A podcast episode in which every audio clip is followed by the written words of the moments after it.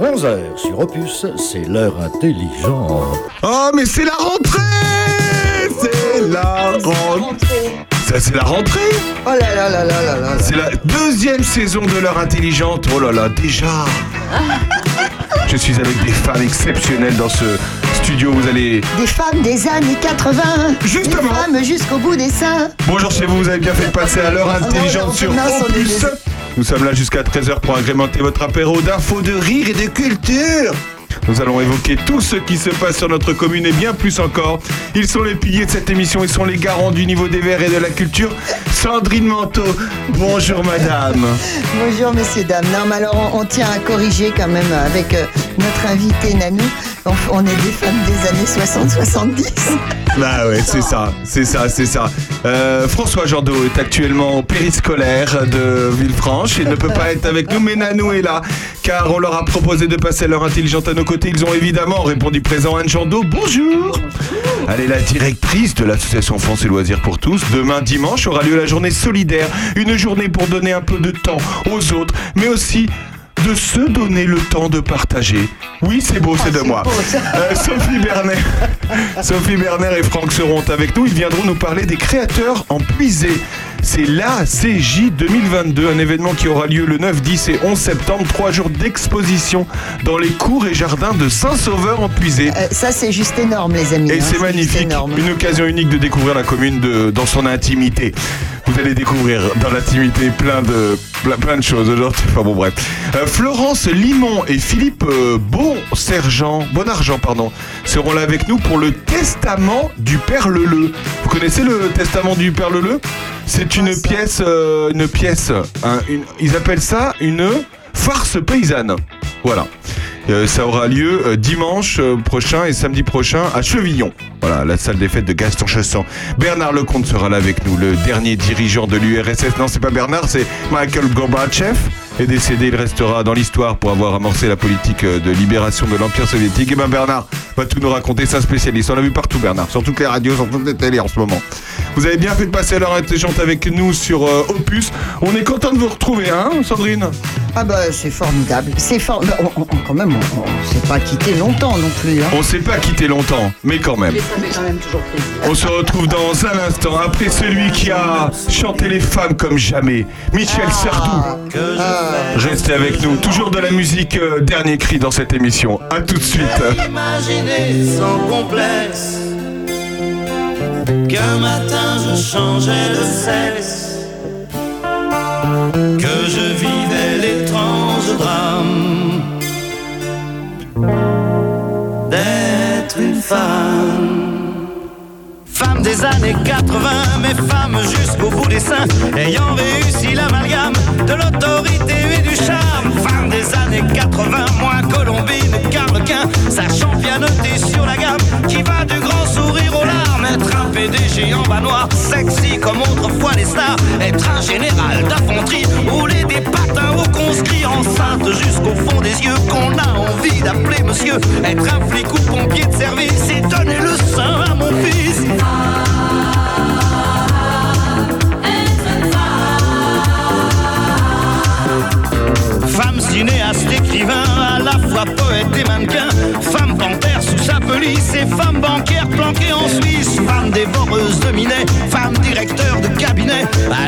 Sensuelle et pudique. Et femme chirurgien esthétique, une maîtresse messaline et contre-maîtresse à l'usine. Faire le matin les abattoirs et dans la soirée le trottoir. Femme et gardien de la paix, chauffeur de car, agent secret.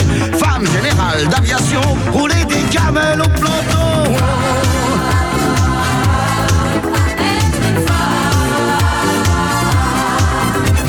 Être un major de promotion, parler six langues, ceinture marron, championne du monde des culturistes et Messissi, impératrice, enceinte jusqu'au fond des yeux, qu'on a envie d'appeler monsieur, en robe du soir à talons plats, qu'on voudrait bien appeler papa, femme pilote de long courrier, mais femme à la tour contrôlée, galonnée jusqu'au porte-jartel et au steward rouler des maîtriser à fond le système, accéder au pouvoir suprême, s'installer à la présidence et de la faire border la France.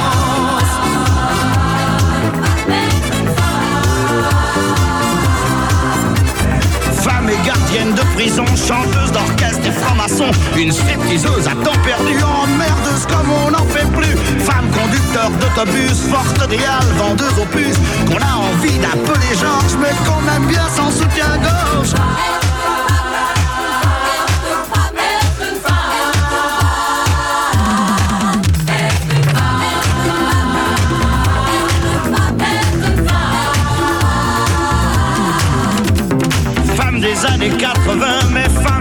Jusqu'au bout des seins, ayant réussi l'amalgame de l'autorité et du charme. Femme des années 80, moins Colombie de Carl Quint, sachant pianoter sur la gamme qui va du grand sourire aux larmes.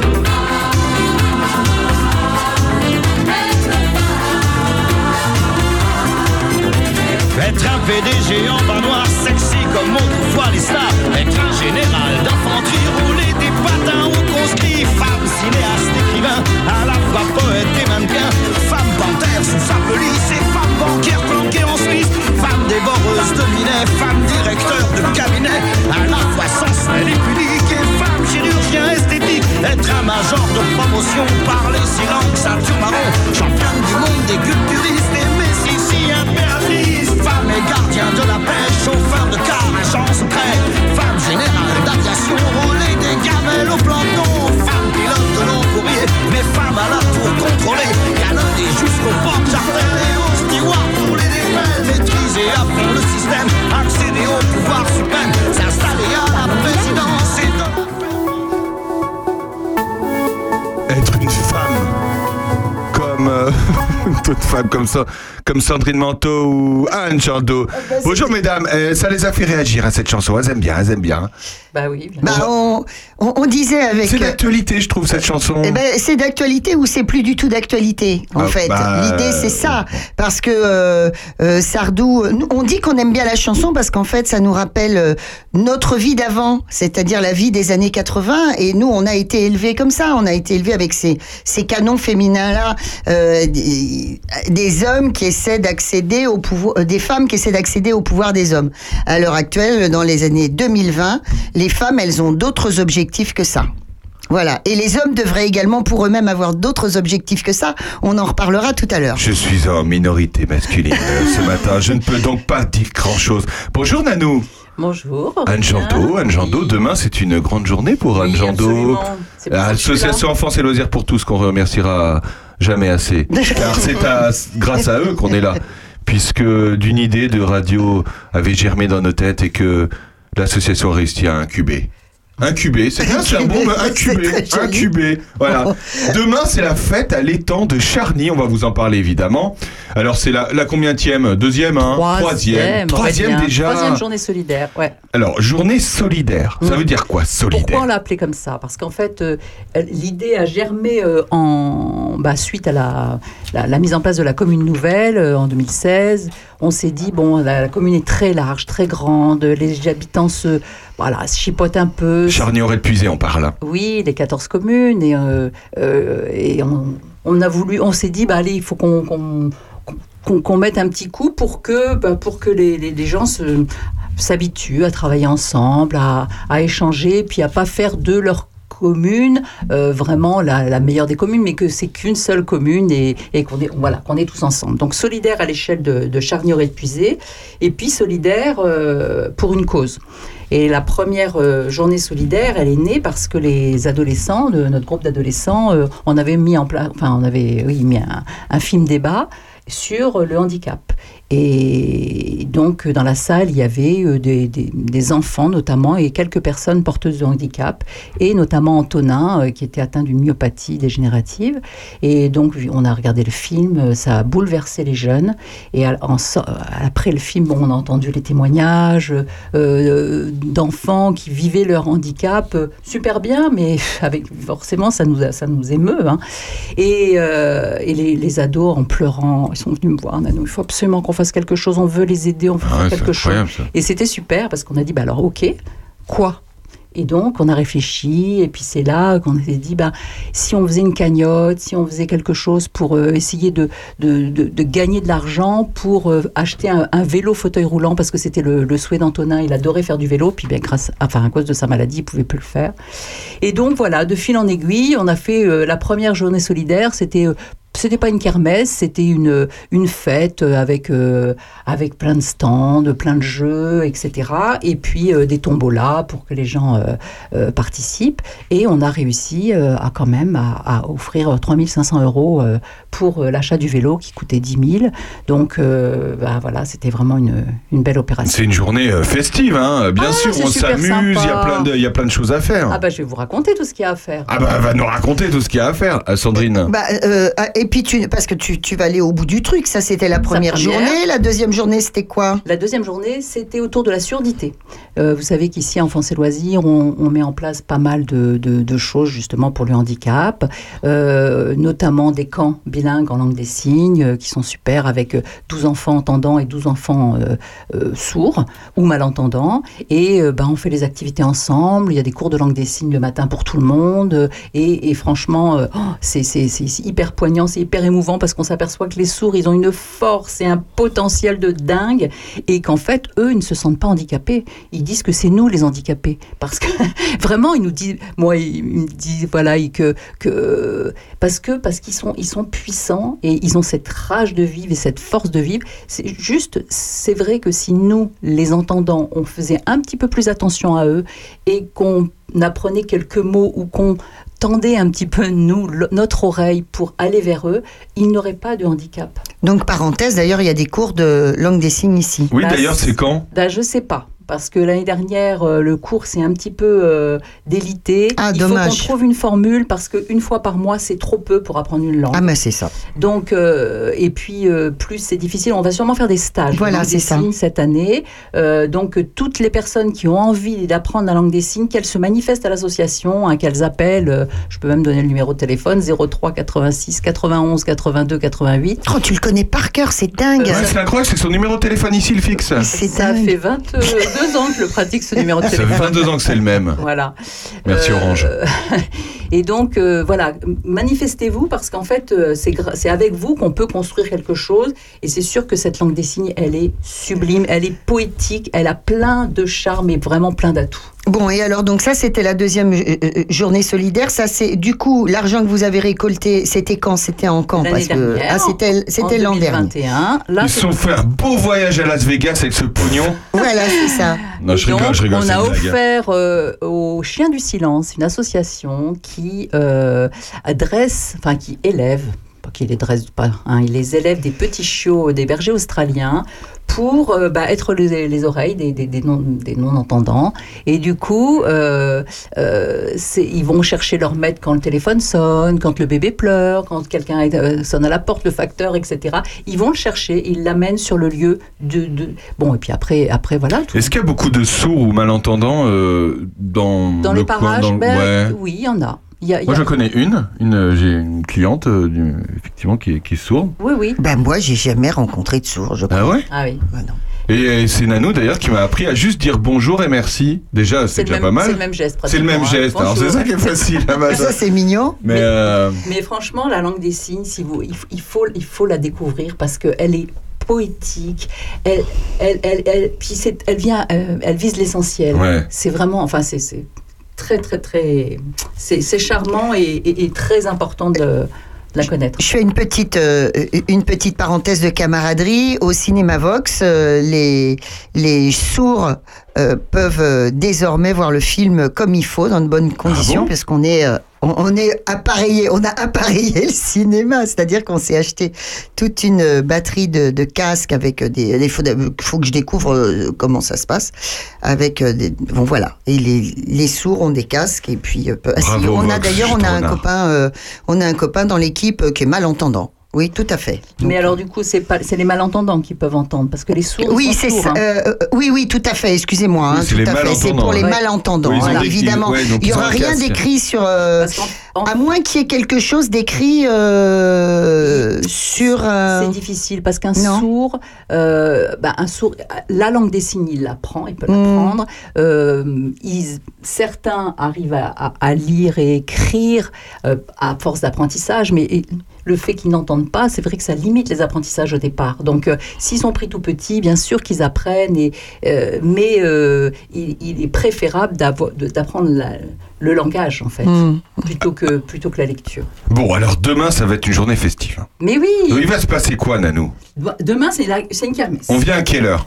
À partir de 10h jusqu'à Ouais. vers 18h, c'est une grande kermesse à l'ancienne avec orgue de barbarie, euh, euh, les stands comme on, comme on les connaît, le chamboule-tout, le coup à pique, les jeux de fléchettes, les quilles, euh, la grenouille, enfin tout un tas, le tir à l'arc. Oh, la grenouille La C'est quoi grenouille C'est Bah, quoi, il, faut viser, il faut viser la, la, la, la, la bouche de la grenouille. Ah, C'est des de vieux grenouille. jeux, parce que je sais qu'il y en a euh, à Villefranche, je les, je les avais vus déjà, il y avait des, des- des jeux très anciens, La rigolos. grenouille, c'est un vieux jeu. Et puis sinon, euh, on a fabriqué aussi beaucoup avec nos bénévoles. Et, et puis donc, Bah, oh, D'ailleurs, on est entouré. La salle qui est à côté, il y a plein de.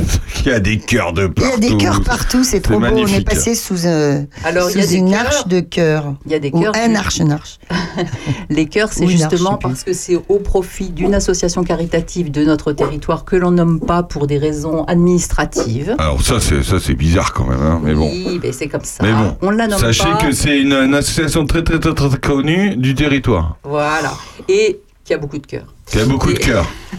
Et donc, euh, pour cette association, on s'est euh, voilà, on s'est dédié à cette association cette année euh, pour permettre aux bénéficiaires de cette association de venir rejoindre les bénévoles d'Enfance et Loisirs et, et- et des autres communes euh, pour faire ben, pour faire corps ensemble, pour euh, pour travailler, pour se pour décider, pour organiser cette journée. Donc euh, les ramener, fait faire du lien social, on va dire, hein, les ramener à une vie normale. Je sais pas si on peut dire normale, Classique. mais oui, ben en tous les cas, voilà. Moins, moins compliqué en Et tout puis- cas. Moins... et puis- c'est bien ça de dire ça. Ouais. Voilà, puis se connaître, euh, parce que du coup, il y a plein d'amitiés qui se sont créées, plein de, plein de coups de main, des coups de, voilà, qui, qui, qui se, qui En se plus, font. l'équipe de cette assoce, ils, ils sont super. Donc, euh, on les a reçus ici. Bah oui. Et donc, euh, donc voilà, le, le but de cette journée, c'est de, de- dans un premier temps, de faire participer les, les bénéficiaires de cette association à- pendant toute l'année pour l'organisation de la, de la manifestation, mais aussi de leur offrir un petit temps de détente et de vacances qu'ils n'ont Mmh. pas eu parce que ben, quand on n'a pas trop, voilà, pas trop d'argent, c'est pas facile de partir en vacances. Donc, ils sont conviés Ils ont été conviés Tous les bénéficiaires?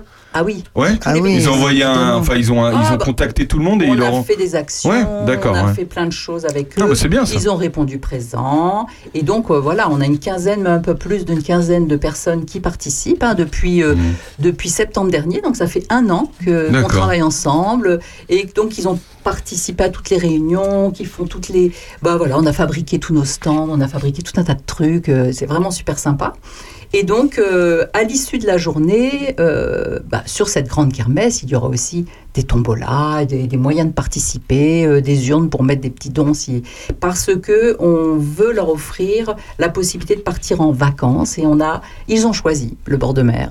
Bord de mer. Ben oui. Le bord de mer, le, à côté du lac du Bourdon. Non, pas du tout. En Normandie, Non, on part en Normandie. Ah, Normandie Ah, les bah, 24 et 25 septembre, on emmène euh, ben, une trentaine, un peu plus d'une trentaine de personnes euh, qui participeront un petit peu financièrement également. hein. Ouais. C'est pas complètement offert, mais euh, euh, c'est quand même facilité pour un week-end de détente, de vacances et tous ensemble. Donc il y a à la fois des, des bénéficiaires de l'association et aussi quelques bénévoles euh, de chez nous pour, bah, pour faire ensemble, pour pas leur dire euh, vous partez, point à la ligne. quoi. Bon, bah c'est formidable cette journée. C'est demain, dimanche euh, 4 septembre. C'est ça. Et juste, je veux rajouter quand même, Aurélien, qu'il y aura euh, à 10h15, donc venez avec vos enfants parce qu'il y a un spectacle de magie Ah, de la compagnie Il n'y a pas de hasard. Et donc, euh, c'est un spectacle pour les enfants, mais pas que, parce que la magie, ça ne concerne pas que les enfants. Donc, dès 10h15, on ouvre la manifestation avec le spectacle de magie. ah oui, carrément. Carrément. C'est bien pour attirer les gens, c'est impeccable. Bah tu as bien oui, raison. puis parce que c'est sympa. Puis les enfants, ils sont au taquet le matin. L'après-midi, il y en a plein qui vont Ouais. dormir, etc. Donc on s'est dit, on le met le matin. Ensuite, on a, euh, on fait deux animations un peu majeures dans la journée, un tir à la corde et euh, un- une course à l'œuf. Donc là, c'est pour s'amuser tous ensemble. Il y a quand même des choses à gagner, hein, franchement. Bah, heureusement, Il y a un beau panier garni à gagner et puis euh, je sais plus quoi. Il y a des paniers, voilà, des, des beaux lots un peu sympas et, euh, et c'est pour faire ensemble, pour s'amuser. Donc deux, deux grands jeux tous ensemble. Et il y aura aussi de la country, Une petite démonstration de danse country et euh, il y aura de la voile et du paddle. Alors ça c'est quand même super. Ah, on a le droit de faire du paddle On a le Ah, il y a droit. le club de voile qui est là ou Il y a pas le club de voile, on fait En sécurité, tout ça, parce que c'était toute sûr. une histoire, ça. Donc, euh, on a le droit. D'accord. voilà. Le paddle, c'est quoi cette Tu sais le truc où, ce Oui, où tu ressembles à super. rien, tu sais, sur une planche et tu, et tu, et tu pagaies Ah mais on fait ça à Château-Renard, on a un super, euh, comment dire, euh, super Ouais. spot de paddle à Ah bon Château-Renard, canoë aussi. Ah oui, ouais. oui, oui, C'est avec, super sympa. hein. Avec des, des copains qui s'appellent Ouais. les Vallées Gatinaises. Ça c'est super, mais c'est quoi Pourquoi pas- on ne pourrait pas faire de paddle sur je sais pas, parce que parce que c'était pas fait fait pour les temps, normalement. Oui, Mais oui, c'est nous, bien, ça c'est fait bien. trois ans qu'on fait ça. Mais et parce que trois vous ans êtes qu'on se régale. super, c'est pas pareil. Mais c'est sûr que c'est un peu la dernière euh, ligne droite avant, avant la, la fin du, de la voile du paddle. là. Donc il faut en profiter. hein. Ah, sur- Ah bah oui. Bah, il n'y a pas de voile. Le paddle n'a pas de voile, hein, je vous rappelle. Et puis euh, pour les enfants, il y a aussi structure gonflable, puis bien sûr pêche au canard, etc. Voilà. Donc plein, Bon, plein bah, de une choses bonne journée, une belle journée. hein. Et on termine par un concert de rock, Oh là là. Un peu déglingue, mais un peu. Ah, bah, déglingue, hein. Non, mais vraiment. Ah, bah. Mais les mômes, ils savent pas ce que c'est que le punk. Ah, bah, ils vont Non. voir. hein. Quand ils vont voir arriver, euh, c'est qui C'est. euh, C'est Parlez-moi C'est d'amour. Parlez-moi d'amour. Oh, c'est pas vrai, Ah mon bah ouais. chouchou Mais oui, donc Voilà. c'est super sympa. Donc venez le voir. C'est pour terminer la journée. Euh, ça va être vraiment. Ah bah ça c'est Eugène, ça c'est top. Eugène. Eugène, Eugène. Eugène, euh, voilà qui, qui était à Fran- qui à France Bleu. France Bleu au Voilà. Cerf qu'on salue.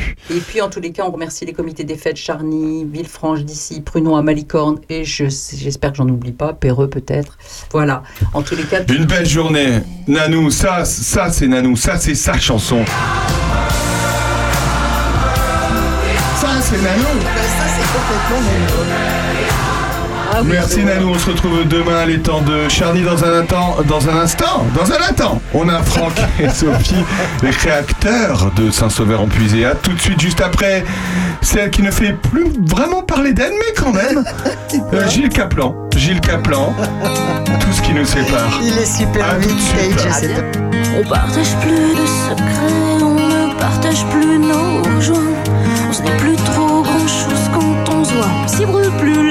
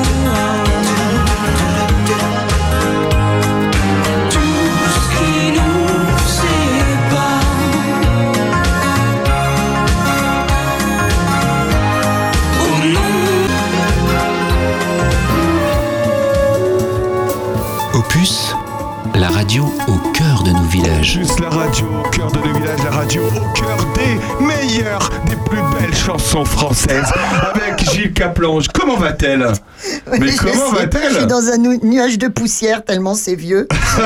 je vois plus rien, j'essaie de, de Tout ce voir qui mes nous notes. sépare, mais il n'y a rien qui nous sépare entre les villages de Puisé et de parce que cette radio, c'est évidemment la radio de Puisé-Forterre. Bonjour Sophie, bonjour Franck. Comment ça va? Bonjour, ça Bah, va ça va, ouais, ouais. bonjour. Ils sont, ils sont moumous quand même. Non, ils pour sont une pas heure moumous. intelligente Mais à parce 11 que du parce qu'ils ont fait un long voyage.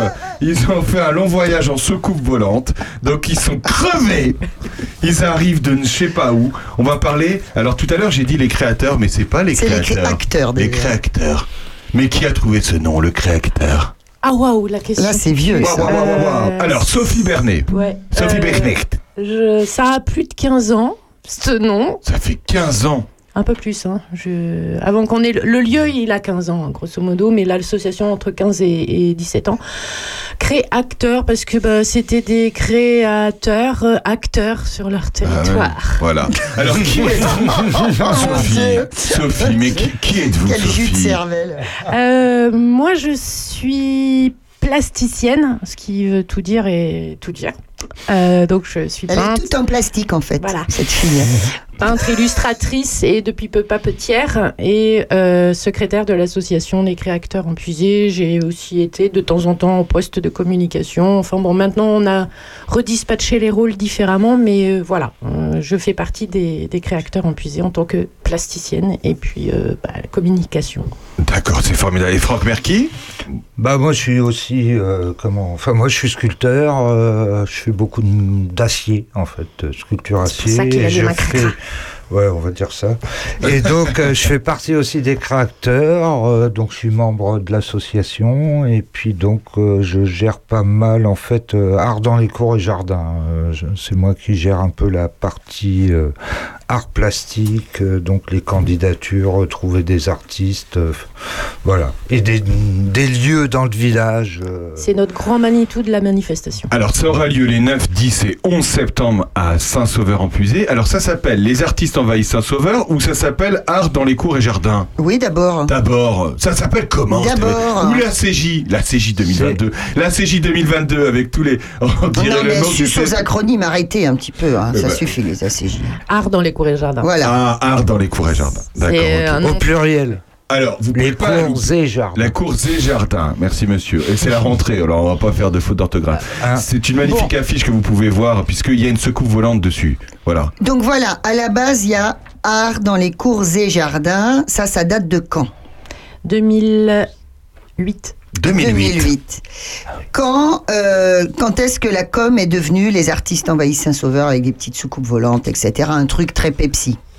Depuis 3-4 ans Depuis 3-4 ans. Non, un peu plus, un peu plus. On a eu deux ans de Covid, donc on a dû tourner au moins trois fois Oui. avant. Ouais, oui, fait En fait, ça. avant, l'affiche se déclinait sous forme de petits carrés de couleurs qui reprenaient le code couleur de Saint-Sauveur. Donc, on avait du bleu, du vert, du rouge. Euh, tout ça, on a fait C'était brainstorming pendant En 5 fait, heures. vous êtes, vous êtes passé de sage à Ah, un peu, un passage. Un C'est ça Oui. Voilà. Et vous avez eu raison parce que la com, elle, est maintenant on, s'y est fait. Enfin, on- je sais pas qu'on s'y est fait. C'est-à-dire qu'on est on est habitué à cette com, elle est vraiment reconnaissable. Ah oui, oui. Mais c'est un petit moi. peu comme comme si je pense comme si euh, les artistes envahissent Saint-Sauveur, c'est une accroche.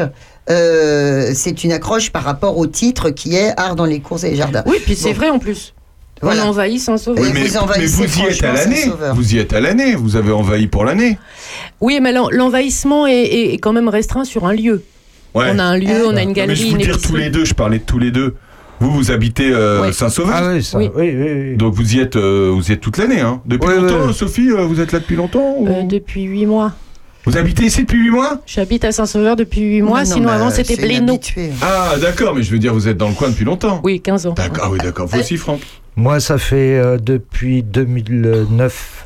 D'accord. Donc on précise pour Aurélien ou pour les, les, les gens qui nous écoutent que les créateurs, c'est d'abord un lieu qui a été euh, réhabilité dans une. dans- c'est c'est quoi cette rue? C'est c'est- enfin c'est la rue qui mène soit à la maison Colette, soit euh, soit au musée. À l'époque, la maison Colette n'existait pas.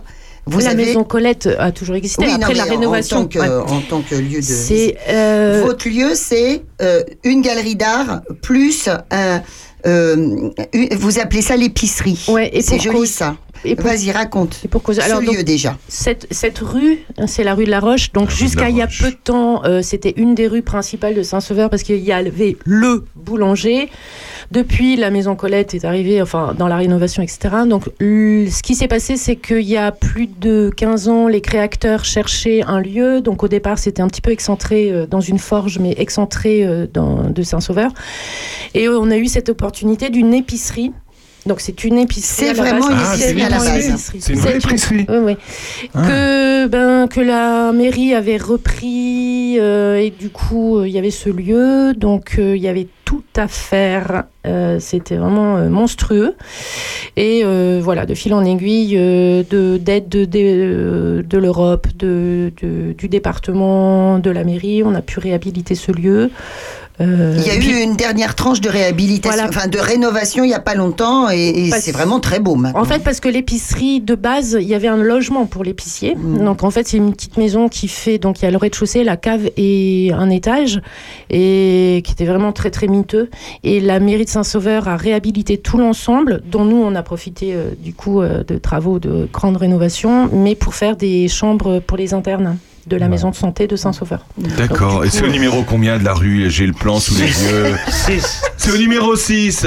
D'accord. C'est là où il y a la buvette. C'est ça. Il y aura la buvette des brasseries des mauvais garçons. Les Voilà. amis, sachez que si vous avez, euh, quand vous avez un cadeau à faire à, à quelque occasion que ce soit, il faut que vous alliez là-bas pour trouver des petits cadeaux parce que euh, les artistes qui sont qui mettent en vente euh, leur travail, eh bien savent faire des toutes petites choses, des plus grosses choses et puis après on peut craquer la tirelire euh, euh, dans les, lors des expositions dans la galerie. Là, En fait, euh, nous, on est entre 10 et 15, c'est très variable dans, dans, dans Euros. l'année. entre 10 et 15 artistes sur le côté épicerie, où Voilà. on vend à l'année. Et Ah oui, à l'année. Tu Un peu comme oui. à la Ferté-Loupière. Ah, oui, si tu Un veux, peu, voilà. C'est un Ah peu bah le même genre, c'est ça. Et C'est moins artisanal, hein, c'est plus artiste. C'est plus artiste. Hein, D'accord. penses-tu hein Euh, oui, c'est la grosse bataille, mais oui. euh, Ah, c'est mix sur Oh, l'épicerie et la galerie. Là, c'est un binôme de, de, Ah, mais alors, quand vous dites épicerie, là, si j'ai besoin d'une mode de beurre, je peux aller vous voir aussi Mais non. Euh, bah, on vous donnera une bonne adresse, mais Bah, vous ils n'aurez pas de frigo, ils ils t'offriront leur mode Ah de beurre. Mais, Non, euh, mais c'est une blague. oh. Euh, vous, vous êtes artiste depuis combien de temps? Depuis toujours, évidemment. Mais je veux dire, euh, vous, vous faites euh, de la sculpture. Enfin, vous faites quoi Ah, exactement alors, euh, on repart Depuis sur leur, euh, sur leur parcours Oui, vous, votre personnel. parcours alors, personnel. maintenant, on change. On tourne la page. bah moi, euh, ouais, moi ça fait très longtemps. En fait, c'est parce qu'ils voulaient plus de moi dans le circuit. Il voulait euh, plus de vous, c'est ça? Voilà, ils voulaient plus de moi après le lycée, après la seconde. Et donc j'ai eu l'opportunité de passer le concours de l'école boule. Donc j'ai Ah, j'ai commencé par ça, voilà, l'école boule. euh, Après j'ai bossé dans le spectacle. euh, Et puis après j'ai fait les beaux arts. Ah, et ouais. puis puis voilà. Et puis euh, j'ai toujours euh, toujours débarqué là. atelier. Voilà, j'étais en banlieue parisienne, mais un peu euh, le ras-le-bol euh, de la vie, euh, de la vie là-bas. Et maintenant, il est en banlieue de Saint-Sauveur. Et maintenant, je suis dans la banlieue de Saint-Sauveur, voilà, dans la zone d'activité de Saint-Sauveur, à la poétrie. À la poétrie magnifique, on les recevra aussi à poétrie. Et vous Et vous, Sophie euh, moi, ça fait un peu atypique comme euh, chemin. Je suis. Je suis infirmière. J'étais infirmière avant dans Vous une infirmière Ah, C'est marrant, quand, je- quand vous êtes arrivé, je me suis dit, tiens, bah, Elle a une tête ouais, d'infirmière. C'est vrai, c'est vrai, mais c'est vrai Il manque la blouse. les gros clichés. Euh, oui, et puis il y a 17 ans, un gros burn-out. Enfin, euh, ça s'appelait pas burn-out, mais je. Voilà. Et. Par ailleurs, de toute façon, en parallèle de mon métier d'infirmière, j'ai toujours illustré, toujours peint. Et euh, du coup, euh, juste après, j'ai fait illustratrice et comme dans la compagnie de spectacle de mon mari, Tuk Tuk Compagnie. Tuk Tuk Compagnie. Ah, mais c'est vous, Tuk Tuk? Bon, on les Bah. reçus, Tuk Tuk. Oh. Voilà, et puis ben, voilà, j'ai continué ce chemin-là. Et puis. Donc, l'affiche chez vous? Eh ben non, Eh ben c'est un des raté. autres artistes de l'association qui s'appelle Albert Hall, euh, qui est graphiste. Bah, C'est for- c'est formidable. Donc, ça se passe et on va pouvoir manger et boire, évidemment. Ah Oui. bah oui. Ah, ah, bah oui. Alors, Ah ben. moi je pense que il faut qu'on précise donc le programme Ouais, bien sûr. euh, de d'art art dans les cours et jardins. Euh, Donc c'est le 9, 10 et 11. OK. À À la base, c'était une exposition donc dans toutes les dans, dans, dans tout le village. Voilà, bah, dans les lieux que les, les, les particuliers euh, nous prêtent, plus la commune qui met aussi à disposition voilà, des commerçants. On investit voilà, les cours, euh, par exemple la cour euh, du Point Bar. Mmh. Euh, on est Magnifique. aussi Chez dans, Darling, chez Darling. Il y a on 25 est dans sites à peu près. Ouais, 27, 25 points, euh, 27 voilà, points voilà. d'exposition. Mm, mm, mm, D'accord. Et puis peu à peu, au fil des années, euh, vous avez ajouté des animations. Oui, alors. Il y, a, il y a quelques années, euh, il y a eu un, un point, un, un début de ça, c'est que il, il nous semblait à un moment donné que c'était un peu tristoun, juste une, enfin tristoun. C'est courant des expositions dans les cours et les jardins, il y en a un peu partout en France, et on se disait que ce serait quand même bien de faire un événementiel, quelque chose qui change et qui se rajoute. Et en fait, l'événementiel qu'on avait trouvé à ce moment-là, c'est qu'on avait fait venir des énormes grosses sculptures d'œufs qu'on avait mis tout au long de la rue, toute une nuit. En fait, on avait posé les œufs de Tu dis qui- Vincent Magny. Mhm. Et les habitants, ben, ils s'étaient euh, surpris Ah, d'aller chercher ce pain entre des gros C'est œufs. magnifique ce qu'il Ah fait. ouais. Et on s'est dit, tiens, ça serait rigolo de continuer sur ce genre d'animation. Parce que là, du coup, c'est pas vraiment une expo, c'était vraiment. On commençait sur l'animation, et puis progressivement, effectivement, on s'est dit un concert, et puis créer des partenariats avec les différentes associations du coin. Donc, on a la poétrie qui est juste à côté, avec qui propose des concerts. Donc, il y avait des concerts, il y a la- l'association de la fête de la place à Saint-Sauveur qui organise des concerts tous les dimanches. Euh, donc, autant euh, utiliser les forces vives et ça faisait des partenariats hyper intéressants et justement à faire un événement qui soit pas que exposition mais euh, plein de choses à voir. Si quelqu'un était intéressé pour un concert, il était forcément obligé de tomber sur une sculpture par exemple ou sur quelque chose puisque de toute façon il y avait tout ça. C'est incroyable. Et puis alors, il y, a le- il y a le défilé. Alors, Alors le défilé, Ah, c'est quand même devenu un Ah truc. bah ça c'est Franck le défilé. Alors, comme c'est un défilé, on va laisser la fille en parler parce qu'on est très genré. Non, hein, c'est Franck Ah, qui a désormais, fabriqué les on roues est du défilé. Ah mince. Ah, ce défilé. Euh, je crois que c'était pour les 10 ans de l'association. Le premier défilé, c'était pour les 10 ans de l'association. Euh, on a deux stylistes qui sont costumières, euh, euh, couturières et stylistes, qui font pas que des vêtements, qui font aussi des créations textiles. Oui, mais qu'on peut acheter, toujours pareil, qu'on peut acheter à l'épicerie. Euh, voilà. Donc Isabelle Gruan et Tsu Kawasaki, qui sont nos deux stylistes. Euh, je pense qu'elles aimeraient pas styliste. Je pense qu'elles aimeraient Non, plus créa- création, création textile, textile, cré- euh, créatrice puisque- textile. ouais. Donc il y a 10 ans, Tu pour, euh, t'excuses, s'il te plaît. Excuse-moi. Excuse-moi, Isabelle. Peut-être qu'elles te reparleront un jour, hein, mais c'est pas sûr. Elles ont intérêt, c'est moi qui fais le catering. Ah c'est ça. Euh, donc il y a- pour les 10 ans, il y a eu un défilé de leur propre création. Et euh, on s'est arrêté pendant un temps, et puis on s'est dit, tiens, il y a eu du monde quand même euh, à ce défilé. Et puis on s'est dit, pas, si on le reprenait. Et en fait, on l'a repris dans différents lieux. Donc euh, quand on l'a repris, je crois que c'était au sein des créateurs, la- La première. première. La rue, dans la rue. Dans la rue. à Les moitié deux. dans la rue, à moitié Voilà. Et on s'est pris au jeu parce que euh, quelqu'un est venu avec de la musique, euh, on nous a appris à défiler comme des mannequins. Et en fait, ce qui était rigolo, c'est que les mannequins n'étaient pas des mannequins, c'était nous, donc on, très hé- hétéroclites. Donc ça donnait aussi une vision du mannequinat un peu plus souple. Et c'est un défilé, vous défilez sur quoi hein? Il y a un podium, il y a quoi? Alors depuis peu, on le fait, euh, on l'a fait jusqu'à l'année dernière, sauf un autre événement Covid, mais à la poétrie, parce que ça Ah ouais. s'y prêtait à un moment donné. Et là, cette année, euh, le défilé sera pas vraiment un défilé typique, hein, ça sera un défilé spectacle, donc vraiment avec des créations euh, autres. Sur Je scène, il y a une scène parler. alors, c'est ça? Il y a une Ouais, scène, il y a mais des on peut podiums. pas tout dire, On peut c'est a ce Franck, sont- j'ai- depuis tout à Il y l'heure- a des surprises. Depuis tout à l'heure, je vois Franck faire des mains. Mais juste- genre on peut pas tout dire. Juste le titre qui va peut-être euh, peut-être un peu plus parler, ça s'appelle Songe Mononoke, en sachant que Mononoke, ce sont les esprits de la forêt.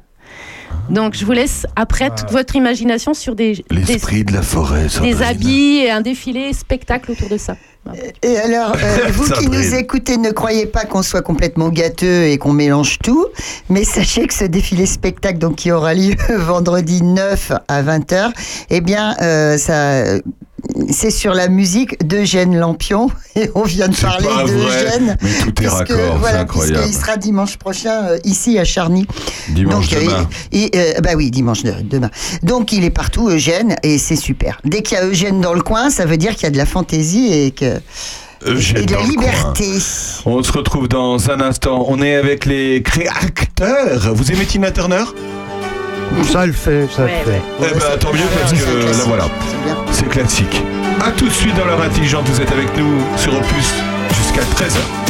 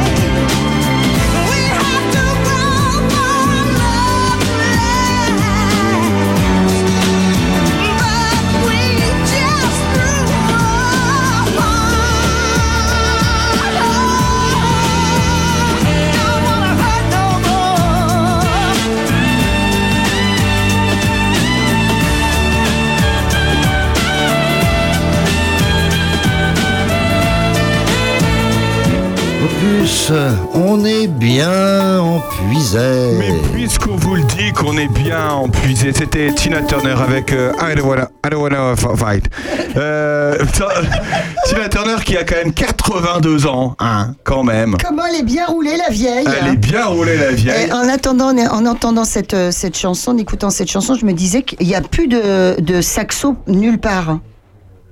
Alors, on T'as aurait vu, ça a à presque. Fred Wallish. Ouais, ouais, ça a presque disparu. Ah, ça a euh. disparu le, le saxophone. Ah, ouais, ouais, ils sont un peu euh, dans le creux de la vague, les saxophonistes. Alors, bizarre. le, programme, on est toujours avec les, les, les artistes qui ont envahi Saint-Sauveur en puisé il y a déjà des années et des années.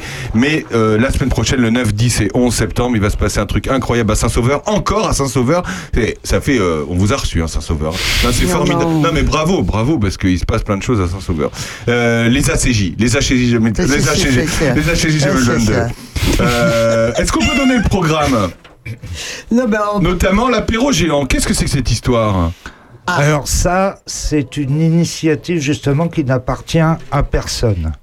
Ça appartient normalement aux citoyens. C'est une, euh, une idée qui a été lancée un peu comme les, les repas euh, des voisins. euh, donc euh, on a mis en place, euh, on met en place des tables, des barnums s'il pleut, et donc euh, qui veut des habitants, les artistes, pareil. C'est c'est un repas convivial. euh, Enfin c'est un apéro qui se transforme en repas euh, convivial. Donc on peut venir, c'est marqué, faut, faut être muni de ces victuailles, Ah bah oui. breuvages et Ouais. couverts. Tout à fait. Et C'est puis c'est ces petites spécialités, voilà, une table espagnole euh, ouverte à tous ceux qui passent, les touristes, euh, euh, nos d'un habitants, nos D'un citoyens. seul coup, cette rue, cette rue devient très très drôle parce que euh, vous avez des grandes tables avec des Ouais, bancs, mais surtout. Vous, vous mettez les tables et les bancs? Oui. C'est vous, oui, vous les ouais, tables et il y a un perron, en fait, c'est le perron de la librairie de Patrick et Christine. Donc il y a un perron. Et l'année dernière, il s'est passé un truc absolument fabuleux. On sortait de Covid, on était tous pas, beau- pas bien, quoi. Les gens ont investi le perron. On a eu des contes, on a eu de la musique, on a eu des gens qui nous racontaient des trucs, des impromptus. C'était extraordinaire. Ah ouais Les Petites des choses chansons avec de- les gens qui- derrière. euh, En plus, il y avait des, enfin, des étrangers. Il y avait un Indien. Voilà, il y a un Indien qui nous a récité un poème dans sa langue. Après, on a eu une intervention d'une espagnole, Ouais, je ouais. crois, qui a chanté aussi un, un, comment, un morceau traditionnel de chez elle. Enfin, c'était vraiment super, quoi. Bon, De beaux échanges. Ça a l'air génial. Le vernissage, il y a, alors le vernissage, c'est samedi, euh, je vois ça sur l'affiche.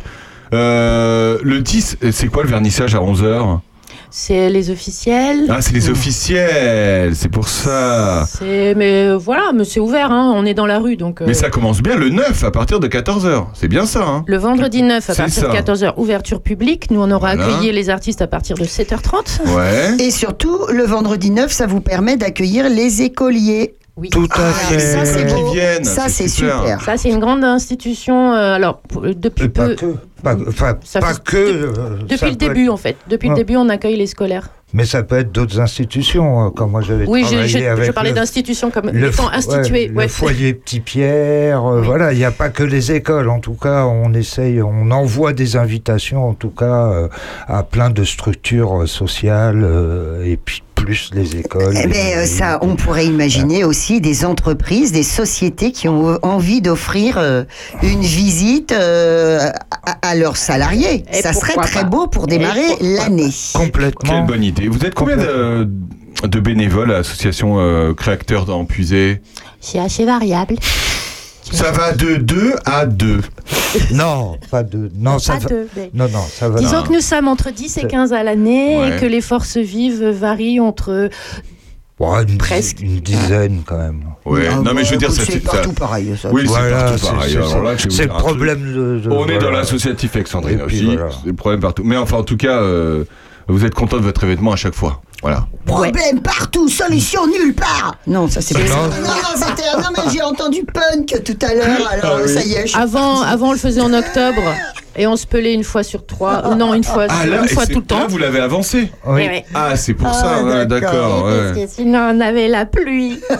Ah ouais, bah oui, c'était la pluie, ok. Eh bien écoutez, ça va être formidable. C'est les 9, 10 et 11. Non, euh, Euh, oui, c'est ça, 9, deux- 10 et 11 septembre. Vas-y. Il y a quand même des tout petits détails. Alors, c'est des détails, je sais que euh, peut-être on n'a pas trop le temps, mais Si, euh, si, Si, si, on a le si. temps. hyper important. euh, par exemple, on a un partenariat avec le CPUE de Lyon et de la Nièvre. J'y arrive jamais à Tes souhaits, prononcer. c'est quoi?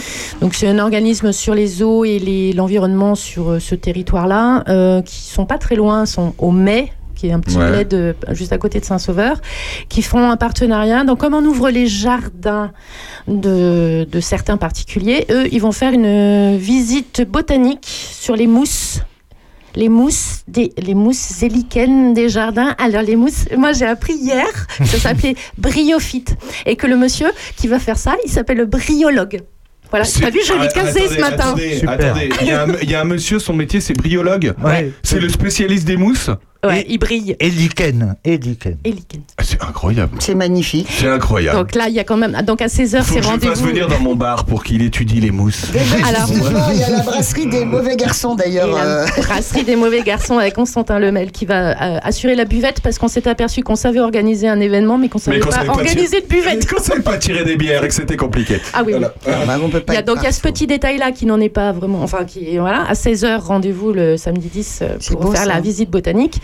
On a le soir du samedi, euh, donc il y a, après cette, ce repas, euh, vous avez le choix. euh, soit vous allez au point bar chez JC euh, qui fera DJ, un set de DJ, ou alors à la poétrie avec qui on a notre partenariat pour aller voir le concert de la poétrie du soir. Eh ben, c'est formidable. Et entre-temps, on a aussi une euh, Nia, qui est une artiste euh, plasticienne qui fait aussi des Performance. une performance. Performance, euh, bah, euh, juste après le vernissage, normalement, il y a une, euh, une première performance qui est prévue. Mais bon, on dit pas tout non plus parce que c'est toujours la petite bulle là où il y a marqué et des surprises. Et des surprises. Et des surprises. Parce qu'on en a toujours jusqu'à la veille. Eh ben écoutez, Ah. ça va être formidable. Rendez-vous à Saint-Sauveur le 9, 10 ou 11, bah, comme ça au moins vous choisissez. Ou alors vous vous tapez les trois jours hein, si vous voulez. Il y a le pass, voilà. Euh, c'est sympathique d'avoir mis notre petit logo plus sur votre affiche, on est ravis. On vous remercie, c'est sympa. On l'a reçu à temps. On l'a reçu. Oh, bah, Eh c'est drôlement mimi, Bah, c'est vrai mimi, ça quand même. sympa, euh, hein. Jean-Loup, merci. C'est hein, Jean-Loup. Eh bien, eh, hein. merci Jean-Loup. C'est Jean-Loup. Albert, Albert, Ouais. c'est Albert. C'est Albert. Eh ben écoutez, on vous remercie beaucoup de- d'être venu jusqu'à nous. Vous avez fait 45 minutes de route pour venir à nous puisque c'est extrêmement... Arrête, ça fait 45 minutes? Euh, Non, fait- non, ils ont mis 45 minutes à venir ici parce qu'ils habitent très très loin, tu sais. Bah oui, c'est ça. Voilà, c'est ça, c'est ça. C'était dur. C'est- Surtout pour 11h du matin. Et puis surtout que quand on parlera de la poétrie, vous reviendrez. Non, ça sera- grosso modo, ça sera vous aussi. Oui. Voilà. Et en tout cas, voilà, je, je tenais aussi à signaler que donc on parle beaucoup de Saint-Sauveur, mais je pense que c'est un tout quoi. Il y a des assos qui commencent à travailler ensemble, euh, des bénévoles qui se partagent les choses. Il y a une mairie aussi qui, est- qui est enthousiaste, un maire euh, qui, qui, qui, qui est là pour euh, il est euh, pour toutes les choses innovantes qui peuvent se, se, se faire. On entend parler de lui, hein, depuis que suit. tous nos invités qui Voilà, passent. donc, on va le recevoir euh, ce monsieur, hein, parce qu'il a l'air sympa. Mais lui tout seul ne peut rien. Heureusement Ah qu'il y bah a des sûr. assos Ah et bah des bien sûr. bénévoles. Bien sûr, bien Voilà. sûr. Parce que là, du coup, on a des artistes en international qui viennent de la Suisse. Mais on a Belgique. des Belges. euh, International. Attendez, vous avez des Belges qui vont venir? Et tous les ans. Et on leur offre de la bière. Ah bah évidemment. Et Merci il beaucoup. la trouve des gueux, hein, d'ailleurs. hein. Ça s'appelle la gueuse. Alors, Les Belges, notre bière, ils se disent, mais ils sont fous, les Français. Bon, en tout ça. cas, ils sont très sympathiques. Franck et Sophie, merci beaucoup d'avoir été avec nous euh, sur Opus. On se retrouve à Saint-Sauveur, 9, 10 et 11. Voilà. Et on continue. Bon, bah, et bon Merci, retour. hein, bon retour, merci hein. beaucoup. Merci. À bientôt, on continue À avec très Rudy et bientôt. on- en direction Chevillon hein, pour une pièce de théâtre juste Ah, après. super. À tout de suite.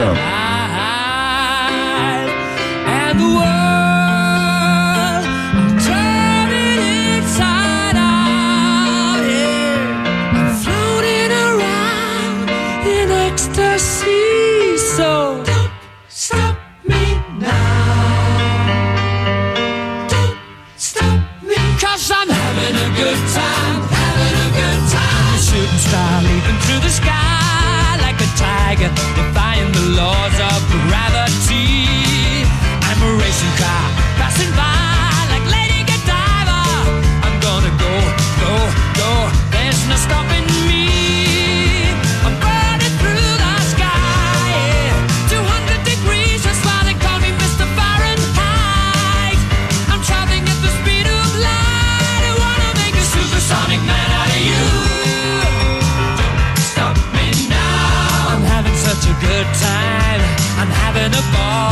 Don't stop me now. If you wanna have a good time, just give me a call. Don't stop me Cause I'm having a good time. Don't stop yes, I'm having a good time. I don't wanna stop at all.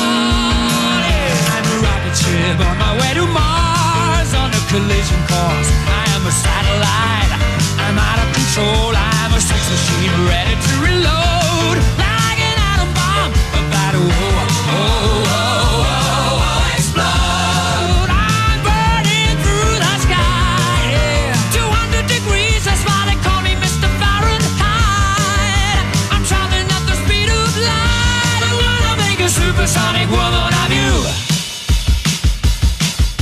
Don't stop me, don't stop me, don't stop me. Hey, hey, hey! Don't stop me, don't stop me.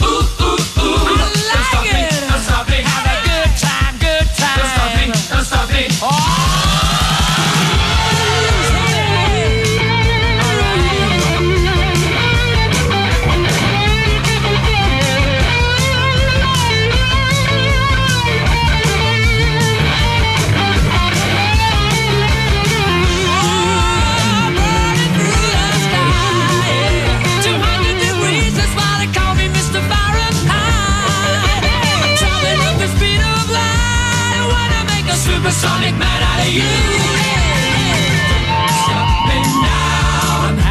such a good time. I'm having a ball. Don't stop me now. If you wanna have a good time,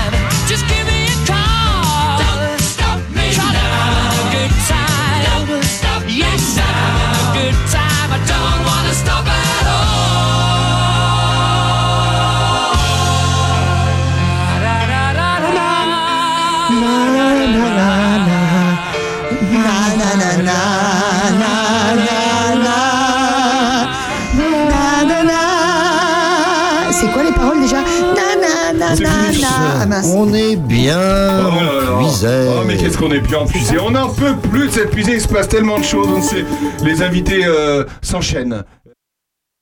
Il y a dit s'enchaînent, c'est tout. Euh, bonjour Florence. Bonjour Philippe. Bonjour Aurélien. Bonjour Philippe. Philippe Bonargent, qu'on avait reçu dans un état second euh, pour nous parler d'une fête à Péreux, puisqu'il fait partie du comité des fêtes de Péreux. Oui, et c'est vous qui étiez en état second. Et c'est moi qui étais en état second. Florence Limon, que nous avons. Non, nous n'avons jamais reçu Florence. Bonjour Florence. Bonjour. Et Ravi bienvenue chez Opus Radio. On est obligé de parler à quelqu'un qu'on connaît pas parce que moi, ma, ma maman m'a dit euh, parlez pas aux gens. Florence, vous sortez de ce studio. Florence Limon et Philippe Bonargent qui viennent, de, euh, viennent nous parler d'une pièce qui s'appelle Le Testament du Père Leleu. Et ça va se passer la semaine prochaine, samedi 9, euh, samedi 10, pardon, et dimanche 11 à 20h et après à 18h, à la salle des fêtes Gaston Chausson de Chevillon, une superbe salle qui Quelle est est faite pour recevoir du théâtre. Ah oui. Mais d'abord, parlez-nous de vous, Florence. On ne vous connaît pas. Alors, qui suis-je Euh, euh, sans pression. Comme pas- ça, après on voit si on vous garde pas. Alors Florence. Bon, d'emblée, d'emblée, euh, chers auditeurs, faut vous dire que c'est une très jolie femme. Alors, je suis comédienne, euh, chanteuse, metteur en scène. Je. Je vous habitez ici, Florence Alors, je, je viens souvent ici. Mon compagnon habite quasiment à l'année maintenant au Joubin, donc juste à côté de Chevillon. bah d'accord. Voilà. Oui, on- Moi-même, je travaille encore euh, en région parisienne. Quelle idée, quelle le idée, mais théâtre, ça le chant dans des conservatoires. D'accord. Et, je joue à droite à gauche, donc je, je viens ici souvent, mais, mais pas tout le temps. Mais Voilà. parce que vous aimez bien venir là. Vous avez Mais bon, quand je suis cette ici à. Chevillon, c'est à 5 minutes. Voilà. Ah, c'est pour je ça. viens en voisine. Vous, voyez, vous Voilà. venez en voisine. Qu'est-ce que vous faites dans la région parisienne? Vous dites conservatoire, etc. Qu'est- Qu'est-ce que vous étudiez? Mais J'enseigne, Enfin, qu'est-ce que vous euh, enseignez, Excusez-moi. je- le théâtre. Moi, ce verre, toi, je t'ai dit, il est midi. Bienvenue sur Opus, il est midi. Voilà, je mets en scène des spectacles et je, euh, voilà, je, je, je me partage entre la formation et l'interprétation, la création. D'accord. Philippe Bonargent, contrôleur à l'URSSAF. c'est pas ça? Pas du plus tout. ça. C'est plus Pas ça. du tout. Non, Non, non. il est conseiller en entreprise, c'est ça Absolument. Voilà, bien sûr. Bonne mémoire. Bah, évidemment. Donc, attendez, quelle rigolez mémoire. pas. Et encore, je peux pas tout vous raconter. mais- Philippe Bonargent qui nous avait raconté, pareil, qu'il était, qu'il avait débarqué ici. Absolument. Alors Voilà. débarquer, façon de parler, mais oui, on a acheté une maison juste avant le confinement. Voilà. Ça devait être une maison de campagne et c'est devenu la maison qu'on habite tout le temps. Ah, ça t'a fait craquer. Ouais. Ça l'a fait craquer. C'est génial. Alors, comment vous connaissez tous les deux? Mais on est voisins Ouais. Ah, c'est pour ça. Ah, vous êtes voisins On est voisins au Joubin. Eh, C'est vachement bien ça, tiens, on le repassera ça, tiens. Ouais, ça, c'est mignon, On est ça. voisins au Joubin. Et alors, qu'est-ce qui vous amène avec une pièce de théâtre, euh, une, alors, en plus, alors c'est rigolo, c'est, euh, comment vous appelez ça, une, une fanfare, non, c'est quoi? Une farce Une paysanne. farce paysanne. Bah, en Qu'est-ce que c'est que cette histoire? Un jour, vous avez fait un apéro, et puis t'as raconté ce que t'étais en train de, de, de travailler, et puis toi, tu t'es dit, mais il faut que tu viennes passer, il faut que tu viennes euh, jouer euh, dans le coin. C'est ça? ça Quasiment. ça pourrait ressembler à ça, mais Ça il peut ressembler à ça, le scénario. Sur Perreux, on a créé une troupe de théâtre et euh, Florence a la gentillesse de venir nous mettre en scène et nous donner des conseils hein, assez régulièrement, Ah. de manière bénévole et sympathique. Et, euh, le- le- et on lui a dit, écoute, tu as, tu as des pièces dans la région, on pourrait les, les interpréter, on va essayer avec une première. C'est génial. Ah bah alors c'est plus intéressant que Ah mon bah scénario bien à sûr. moi. Bah oui. Et c'est ça l'opportunité. Et là, vous êtes dit Chevillon parce que salle qui est dédiée à ça. C'est ça. Oui, c'est une belle salle. Ah, c'est une belle salle, hein, vous avez euh, vu un peu ra- Ravie de jouer là, ravie. Ah ouais, non, Ouais, c'est une super salle, il y a une super euh, acoustique. Bah, elle a été Je pense que tu es tombé sur le cul même. Alors, euh, Hein, franchement. peut-être. Vu d'autres des salles quand même, mais quand même. Non, mais elle est vraiment adorable. Non, mais il y a- en plus, que- à Chevillon, il y a un petit comptoir sur le côté sympa. Oui. Sympa. Oui. Voilà, bon, merci. Euh, non, non, mais cette salle est, sympathique. Euh, Parlez-nous de cette pièce. Alors, le Testament du Père Leleu.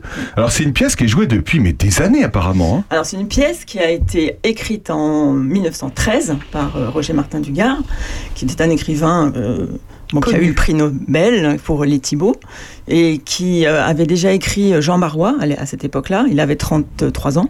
Et euh, bon, pour lui, écrire, c'était c'était une passion, mais c'était ça prenait du temps, euh, de beaucoup d'énergie. Et il a décidé d'écrire cette pochade, comme il appelle, cette petite pièce, pour se, voilà, pour se détendre. Donc il vraiment, il, alors il accumule des, des, des informations sur, euh, sur la langue, euh, sur euh, la langue berrichonne, et il décide de se lancer dans une farce paysanne. Et il, fait ça vraiment pour, pour un, petit coup d'air après, après son travail, avant de se relancer dans, dans, un autre grand roman qui sera Les Thibauts. Et il fréquentait les milieux de théâtre parisiens euh, à l'époque, autour du théâtre du Vieux Colombier. Et on l'encourage. En fait, on l'encourage. Il, il s'y attend pas du tout. Il a écrit ça pour s'amuser. Et puis, il se trouve qu'on lui dit Ah, mais viens, euh, viens nous lire ta pièce. Euh, Et il se retrouve au théâtre du Vieux Colombier euh, avec monsieur Jacques Copeau qui, qui fondait le théâtre du Vieux Colombier. Et boum, ça plaît.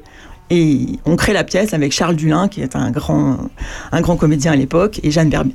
Et donc, euh, bon, ça se passe euh, pas si mal que ça. En fait, euh, bon, pas tout à fait si bien euh, au départ, parce qu'il il croit que ça va être fantastique, ça va bien se passer, etc. Il arrive aux, aux répétitions, et puis en fait, il s'aperçoit que c'est pas si facile de mettre le, le patois qu'il a écrit. Ah. Il a écrit un, il a écrit un, un patois berrichon, assez euh, pointu. Parce que lui-même, il est chartiste, il, est, il, il a fait des recherches sur la langue, et donc il, il a fait des choses assez compliquées. Et donc, Ça il- ressemble à quoi le patois berrichon? Parce que moi j'ai une phrase sous les yeux, mais j'arrive même pas à la lire. Ah oui, Jacques Labouille la goule, plus chagnard qu'un tout fiouet de ronce, etc. etc. à couler que j'en étais tout un afro-bretti. Un faux bretti. Un faux bretti. Ouais, c'est ça. Eh ben oui, donc euh, en fait, il a après il a dépatoisé un petit peu. Il a demandé à ses acteurs de, de- donc c'est un, un parler ce qu'on ce qu'on va entendre là, c'est un, un, un parler euh, paysan de l'époque euh, auquel on s'habitue, je pense, en quelques quelques petites minutes. Au début, on est un peu saisi, mais c'est tellement imagé, c'est tellement coloré que je pense que- enfin, d'après ce que disent les spectateurs, puisqu'on a déjà joué beaucoup, que ça se passe bien. Mais hum, bon, je, vais, je, donnerai peut-être un petit exemple tout à l'heure. Ah bah vous pouvez, oui. De- Mais racontez-nous de quoi, de quoi Oui, parle la pièce. voilà. Est-ce que, est-ce que, euh, est-ce qu'il y a une, il y a une trame quand même? Ah, il y a une trame, il y a une histoire, hein, il y a un suspense de dingue d'ailleurs. Alors allez-y, donnez-nous la fin directe. Mais non Il faut garder le suspense. Donc, on va tracer le. Une, euh, un vieux cultivateur va mourir. Il a à son service une euh, jeune euh, servante à tout faire. On sait bien ce que ça veut dire à tout faire dans ces cas-là. Donc, à tout faire. Ouh là là. Voilà, ah bah oui, c'est comme ça. Et il lui a promis de lui léguer son bien pour Ah la bah. récompenser Bah, de ah tous bah, ses même, services. hein, il y a quand même. tout faire. Bah, Voilà, à tout faire. hein, voilà. Eh mais tu l'as fait vachement bien toi. Ah bah oui, Vas-y refais. Elle a tout faire. Euh, Et voilà. Depuis 13 années, depuis 13 années que j'y nettoie sa maison, hein, que Ah lave oui. sa vaisselle aussi doucettement que si c'était mienne. Eh mais vous jouez dedans ou pas? Ah oui, oui, je, je joue. Ah mais vous jouez C'est moi qui dedans joue le, c'est moi qui joue le- la taurine. Ah vous jouez dedans, d'accord. Ah ouais, non, moi, je, moi, je pensais que vous mettiez en scène, mais vous jouez Non, dedans. on, voilà, on est deux comédiens et on a mis en scène ensemble euh, la pièce. D'accord. Enfin, on est trois comédiens, pardon, parce qu'il y a deux comédiens Bah oui, parce que- principaux et il y a un notaire qui vient à la fin parce que. Alors, je reviens à l'histoire. Allez-y, allez-y, allez-y. Je me perds. Donc, le, le vieux cultivateur va mourir. C'est le docteur qui l'a dit. Et, la pauvre Taurine est bien embêtée. Et donc, elle va chercher pendant tout le premier acte à, à convaincre ce vieux mourant de lui léguer son bien, parce que quand même. Et puis, euh, bon, malheureusement, le vieux va mourir. Et donc, deuxième acte, comment faire? Elle va essayer de chercher une autre solution. Elle va s'adresser à un voisin pour monter toute un, une petite machination qu'on ne dévoilera pas ici. Et puis, euh, bah, troisième acte, c'est le dénouement avec le notaire qui va venir. Voilà. Donc, euh, c'est une pièce qui, est écrite avec beaucoup de rigueur, beaucoup de. Il y a quelque chose qui est très, euh, on va dire, peut-être classique dans la façon d'écrire. Et en même temps, on, voilà, on est complètement dans, le, dans la situation, dans les personnages. on suit cette histoire, je pense, avec un peu d'empathie pour cette pauvre Taurine qui en a, qui en a vu des vertes et des pas mûres. Et. Qui est en même temps euh, forcément une victime, hein, et, et- et c'est quelque chose qui s'est passé voilà, il, y a, il y a plus d'un siècle. C'est ça- c'est issu d'ailleurs d'un. Ça a été tiré d'un fait divers Ah, qui a été trouvé, vraie. oui, Ah enfin, enfin, en tout cas divers, inspiré ouais. d'un fait divers vrai qui s'est passé dans le Perche, donc là où. euh, Là où Martin Dugard a passé pas mal de temps à écrire, euh, voilà, qui a été retrouvé comme ça. Et donc il s'est inspiré de ça pour, pour écrire cette pièce. Et comment vous avez découvert cette pièce, vous? Vous, personnellement?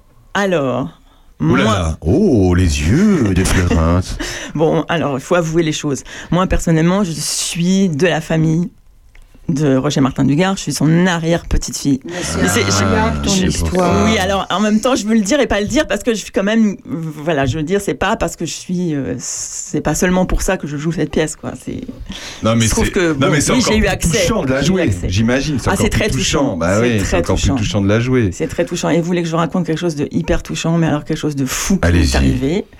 Eh bien, c'est que on a créé cette pièce, et puis il s'est trouvé qu'il y a quelqu'un du théâtre du Vieux Colombier qui est venu, qui a vu le travail et qui nous a proposé de venir faire une représentation au théâtre du Vieux Colombier. Bah, c'est magnifique. Et donc, euh, voilà, on a, on a eu la, la chance incroyable de jouer cette pièce. euh, à l'endroit où elle a été créée. Alors, je dis pas de bêtises, c'était le euh, 24 juin 2019. D'accord. Et, voilà, Mais tu- émotion Alors, totale, quoi. tremble- Moi, je pleurais, je encore, pleurais. hein. tremble encore. Ah oui. Mais c'est incroyable euh, parce que euh, tu étais euh, en train de, de- de parler de la, la vie de, de c'est Martin Dugard, Oui. le nom, hein Oui, Ouais, c'est ça. Martin voilà, c'est ça.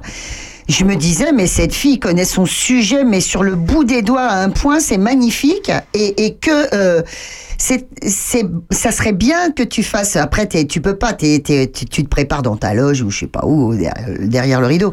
Mais c'est vrai qu'une introduction de ta part. Eh ben, pour- pile, pile, absolument, C'est on en vrai. fait une. Eh ben voilà, Ah, bah eh ben ouais. c'est On en classe. fait une. Eh ben voilà, c'est superbe. On en fait une. Voilà, pour euh, poser le voilà. contexte. Pour poser le contexte, Eh on, a- ouais. on, a- on lit quelques extraits euh, de, de- du journal de Martin Ducard qui raconte euh, effectivement comment, euh, comment il a travaillé ça, comment il a fait ça. Ce que je vous ai raconté un peu comme ça. euh, C'est voilà. ouais, mais on, on le fait. Euh, parce que la pièce est courte, hein, la pièce dure 55, mi- 50, 50, 55 minutes, et donc il y a une petite présentation, donc la- le spectacle dure une heure, c'est pas trop long, venez, euh, vous allez bien vous amuser, vous allez Et passer donc- un bon moment. donc quelque part, t'as une belle pièce à jouer, et puis d'autre part, t'as envie de faire la promotion de l'œuvre de ton arrière-grand-père, c'est ça?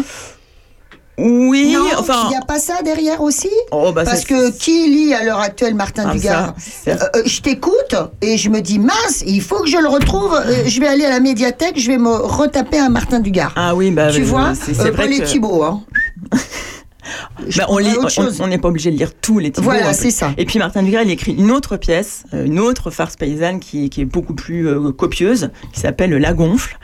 Donc, euh, De la gonfle. La Gonfle. La Il gonfle. raconte l'histoire d'une La femme hydropique. euh, voilà. Bon, enfin, bref. Philippe, euh, Philippe, hein, hein, vous la connaissez bien. Mais Oh, mais absolument. on la montrera peut-être un jour. Euh, Pas du tout. Que fait Philippe dans la pièce? Moi, j'ai envie de savoir. Qu'est-ce qu'il fait? Alors Philippe, il est, il Il est, organise. vraiment- Il est accessoiriste. il est incroyable. Il, or- il organise, euh, c'est mon attaché de presse. J'ai jamais eu d'attaché de presse de ma vie. J'avoue que c'est incroyable. Bravo Philippe. Ce matin, il est venu me prendre à la maison, tant que la voiture était Ah là, là je là. sors, boum, boum, boum, je suis amené à la radio. Enfin, un truc de fou, quoi. je me prends pour une star. C'est trop mignon. C'est adorable. Il est aussi trésorier de. de- de- non, non, non, non, je plaisante, je plaisante. Euh, c'est combien d'ailleurs? C'est payant, c'est pas payant, c'est quoi? Comment on fait? Entrée libre. C'est Entrée entrée libre, libre, chapeau sortie au Au chapeau. chapeau. Voilà, n'hésitez pas à prendre un petit peu d'argent avec Bah, vous. bien sûr, voilà, non, parce que dire. c'est quand même un travail professionnel. Non mais nous on parle de euh, tout hein, ici, hein, donc voilà. euh, il faut le dire évidemment. Donc euh, vous venez, vous pouvez voir et puis vous, vous donnez à hauteur de vos moyens ce que vous, ça vous a plu aussi. De toute façon Philippe sera à la sortie et si vous donnez pas le... Bon, euh, vous êtes content d'être ici alors. Il arrive quand Il arrive quand le monsieur, le père, euh, le, le, le monsieur, il, a- il va arriver. euh, Le perle-le, ben, on, on arrive toujours euh, la veille, nous. La veille, ouais. moins, ou la veille ou l'avant-veille, parce qu'on aime s'imprégner euh, des lieux, on aime Mhm. prendre le temps de, de- de jouer. On retravaille, c'est une pièce qu'on a jouée qu'on a joué déjà pas mal, mais à chaque fois qu'on la reprend, on reprend le travail. Il y a des petites choses qui changent, euh, des, des- voilà, c'est toujours un, un travail vivant. Vous collaborez souvent avec euh, Stéphane euh, Avec Stéphane Hirsen, ouais. Ah, bah, on s'est rencontrés pour créer cette pièce finalement. euh, voilà, euh, on s'est rencontrés par l'intermédiaire d'un ami euh, metteur en scène. Je lui disais, écoute, j'ai décidé de monter cette pièce. J'ai commencé à travailler parce que vous verrez, la, la taurine, elle a des grandes tirades et je me suis dit, eh, bon, il faut quand même se lancer là-dedans. Vais-je y arriver avec tout ce patois? Et donc au bout d'un moment, je me suis dit, mais quand même, il faudrait Ouais. quand même que j'ai un, un père Alexandre, un père Leleu, euh, voilà. Et j'ai rencontré Stéphane Yersen et depuis, euh, on ne s'est pour ainsi dire plus jamais quitté. Voilà, c'est ça. Non mais non mais euh, ça doit être hyper compliqué à jouer. non Enfin je sais pas. Enfin. Et euh, Parce que vous, vous êtes, vous êtes né où, par exemple? Vous n'êtes pas du tout du Perche. moi, je suis née à Paris, mais mais euh, j'ai passé beaucoup de temps en Normandie et en fait j'ai entendu euh, j'ai entendu ces langues paysannes. Euh, Ouais. J'ai passé beaucoup de temps. voilà, avec des, des, des, des amis dans les, dans les fermes, à faire les foins et tout ça. C'est- pour ça que vous le faites si bien. Et ça, me- ça me. Ben oui. Et c'est quelque chose qui est pour moi qui est familier, quoi. Ouais, Philippe Bonargent qui a lui aussi vécu à la campagne et qui fait très bien l'accent paysan. Vous avez- vous- vous- Oh bah, bon. Est-ce que vous avez vu cette pièce déjà, Philippe? Pas encore. Vous l'avez pas vu encore, d'accord. Ok. Et ça vous a. de- C'est marrant parce que il, il est là depuis pas longtemps, Philippe, mais il se, il se met à corps et âme pour ce territoire. C'est fou, hein? Non, mais c'est vrai. Bah, disons que le, on a été bien accueillis, et euh, donc on essaye de servir à quelque chose. C'est beau. C'est beau. Hein Ouais. C'est beau ça quand Non, mais c'est vrai. J'ai pas préparé, mais elle est pas mal. ouais. Alors ça se passe le samedi 10 et le dimanche 11. Donc le 10 c'est à 20h et le 11 c'est à 18h. C'est bien d'avoir fait ça euh, le dimanche après-midi pour le coup. Euh, si vous voulez plus d'informations, évidemment, bah, vous pouvez aller sur la page euh, du comité des fêtes de Perru. Je crois qu'il y a le Absolument. voilà, puisque c'est ah, c'est pas en lien, mais je veux dire euh, Voilà. Voilà, vous- c'est Vous presque en pouvez lien. aussi, Ah, ouais, si, c'est ça. On peut aussi, si on tape Florence Limon, le Père Leleu, on tombe sur le site. Il y a des liens vidéo. Il y a euh, un petit extrait donc de la pièce. Il y a aussi un- un- une interview sur le sur le travail, sur euh, la création de la pièce aussi. Bon, bah formidable. Euh, Philippe, oui, je disais que c'est en lien avec le comité des fêtes de Perru, mais oui, il y a quand même un lien. Euh, Il y a un lien, c'est-à-dire qu'en fait, le Perru Animation, dont je fais partie, euh, a décidé de promouvoir le théâtre. Et donc, on a créé une nouvelle association qui s'appelle la Troupe Dorée de Puiset. Ah mais je savais pas ça. Mais c'est récent, c'est très récent, c'est un scoop qu'on vous avait C'est pas réservé. vrai, mais c'est incroyable. Alors, la troupe dorée de Puiset, elle a deux objectifs. La première, c'est de porter une pièce de théâtre qu'on est en train de créer, un Dario Fo, qui s'appelle On ne paye pas, on ne paye pas. C'est en Italie au moment de l'inflation, les gens se révoltent. Et tout est, et tout est en italien d'ailleurs. Donc ils sont en train d'apprendre l'italien aussi d'ailleurs. non, mais euh, ils, ils sont très exigeants dans le choix de leur œuvre. Oh, C'est exigeant beau. Ah bah Ah oui, euh, c'est super bien, excuse-moi, ça. Alors, pour la petite histoire, on avait commencé à répéter sur une qui était peut-être plus grand public, mais au bout de, au bout de trois mois, on C'était s'est dit pas non, votre ça, truc. ça le fait pas. Donc, euh, on, a, on, s'est donné 15 jours pour trouver une nouvelle pièce, et Dario Fo nous a tous réunis. Oh là et il s'avère que Florence connaît bien Dario Fo, donc euh, elle, elle a pu nous conseiller. C'est ton arrière-grand-père hein? C'est ça. Mon arrière-grand-mère en fait. Ils sont tous de la Et alors, famille. d'autre part, la troupe C'est mon cousin. Puiset a pour euh, objectif de promouvoir le théâtre dans la région. Ah oui. Voilà, le théâtre amateur notamment. Eh ben dis donc, ils s'en passent des choses. Mais donc, euh, euh, tu fais quand même appel à cette magnifique professionnelle pour vous diriger? Absolument. Absolument. Waouh Alors, je, je- viens euh, sur la pointe des pieds en invité euh, de temps en temps. Ah non, non, pour, mais il va pour, falloir euh, que vous trouviez du pognon euh, pour la payer, surtout pour, la, pour on payer. quelques là, on c'est- est tout à fait d'accord. C'est clair et net. Monsieur Bonargent s'en occupe. Non, non, parce que moi, le, le, J'espère que le chablis est bon, hein. Le théâtre euh, sans amateur, euh, sans direction d'acteur, euh, avec un on professionnel, je n'y crois pas. On est totalement d'accord et on est bien heureux d'avoir d'avoir Florence et effectivement on est en train de rechercher je- les subventions idoines en ce moment. Oui, Formidable. parce que j'ai j'ai pas touché une pistole de mes gages depuis 13 années. Alors c'est c'est le problème ça. Et que je suis ici, j'arrive ici, je suis aussi dénudé que, que comme si j'avais euh, euh, comme si j'arrivais ici. Hein. Plus dénudé que quand je suis entré à son service. Eh, eh ben pire. rigolo, je suis mal regardé par toutes gens.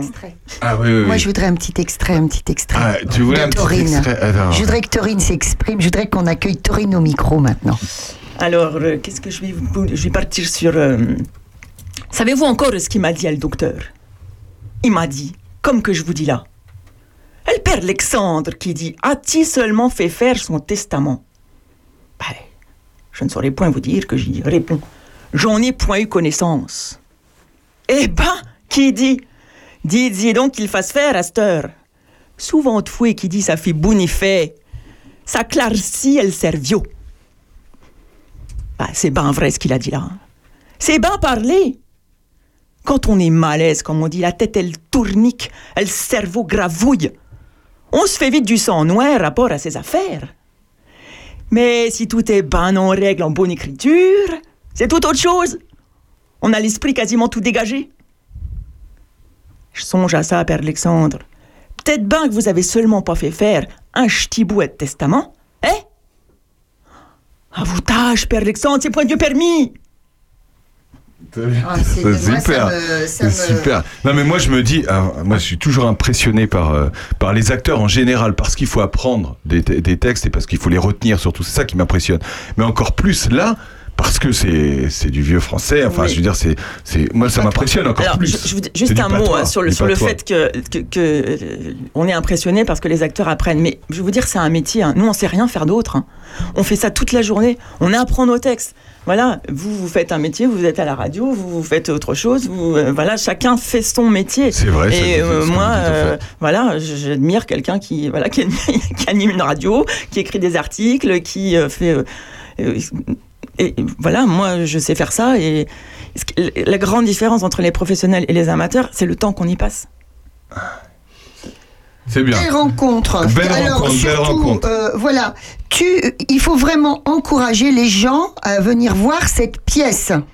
D'accord Aurélien, je compte sur toi. Recommence. Vas-y, refais l'annonce. Ça, a l'air extraordinaire. J'y serai, moi. Gaston Chausson à Chevillon le samedi 10 et le dimanche 11. Voilà, à 20h le samedi et à 18h le dimanche.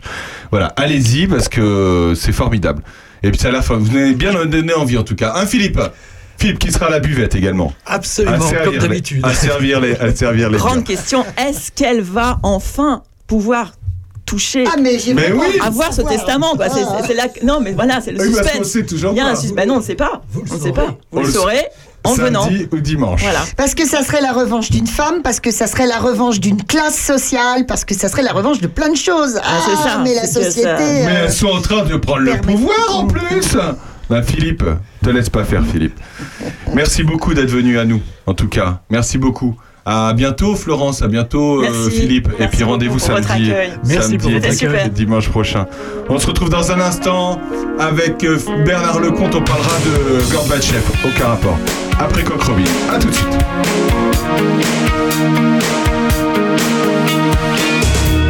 Things aren't quite as they seem inside my domain.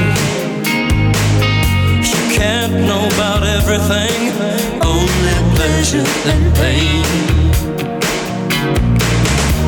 You wonder why I come here, head to my hands. Where else can I be cured?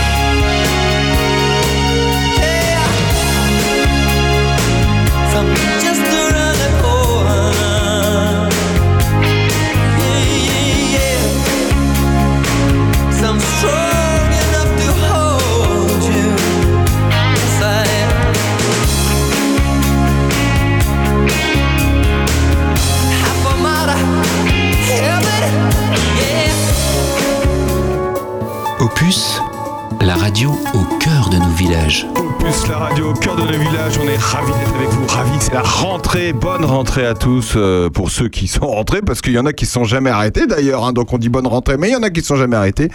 Euh, quelle formidable émission, Bernard Lecomte vient nous rejoindre. Salut Bernard. Salut. Bernard qu'on entend partout et qu'on voit à peu près partout depuis, euh, bah, depuis la mort de Gorbatchev. Je, ne- je dis que son nom parce que son prénom, j'y arrive pas. Mikhail Mikhail. Mikhail Gorbatchev. Voilà, C'est- Michel, hein, c'est Michel, c'est Michel. hein, C'est voilà. Michou euh, Gorbatchev qui nous a qui nous a quitté il y a quelques jours et on va en parler évidemment avec euh, Bernard Sandrine Manteau. Moi, je voulais juste vous donner une information. Je suis désolée, elle est un petit peu vieille, mon information. Euh, euh, C'est bien vendu. début juillet, à Meaux, euh, il y a, a Jean-François Copé, qui est le maire de Meaux, qui a fait couper 12 marronniers dans le square Georges Brassens. Euh, le but, le projet urbanistique, est de restructurer ce jardin Georges Brassens en forme de guitare pour rendre hommage à Brassens, euh, une guitare qui sera visible du ciel. Alors je trouve que c'est super de couper 12 marronniers pour un mec qui a chanté auprès de mon arbre, je vivais heureux.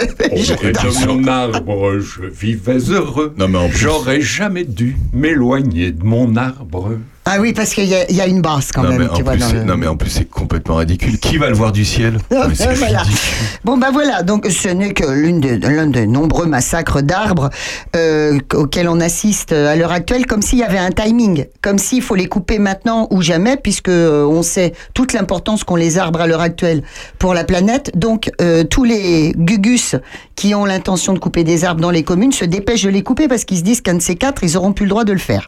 Donc en sachant qu'un arbrisseau, un jeune arbre, ne, ne permettra euh, jamais de faire ni ombre, euh, ni euh, ouais. capter le Non, mais CO2, c'est ça. euh, ni rien du tout. Hein. Le temps que ça pousse, Bernard. Alors, avec ça, quand même, euh, moi, je ne veux surtout pas défendre Jean-François Copé ou quiconque, mais il faut être conscient que aujourd'hui, l'image d'une ville se transmet aussi par au-dessus, par les satellites, par les drones, par les photos. N'importe qui aujourd'hui peut prendre des photos de, sa ville d'en haut avec un petit drone, et ça devient effectivement une case culturelle. Une ville a aussi une image vue du ciel. Ouais, mais alors le temps, attends, la guitare, elle va mettre du temps. Hein, Ah non, ça, ça, je hein, veux parce pas. que je ne veux pas juger ça, mais je dis c'est pas. C'est Ouais. quand on dit c'est c'est absurde, etc. Non, c'est c'est pas complètement absurde d'imaginer ce que demain sa ville donnera en image vue du ciel. Oui, c'est non, pas mais c'est c'est- pas complètement absurde. Bah, c'est surtout sociologiquement, c'est hyper intéressant ce que tu dis parce que si en plus euh, l'image de la ville doit être belle vue du ciel, alors là, dis donc, euh, là on passe un Mais truc que la les vie gars. Là. dans la ville, elle est nulle.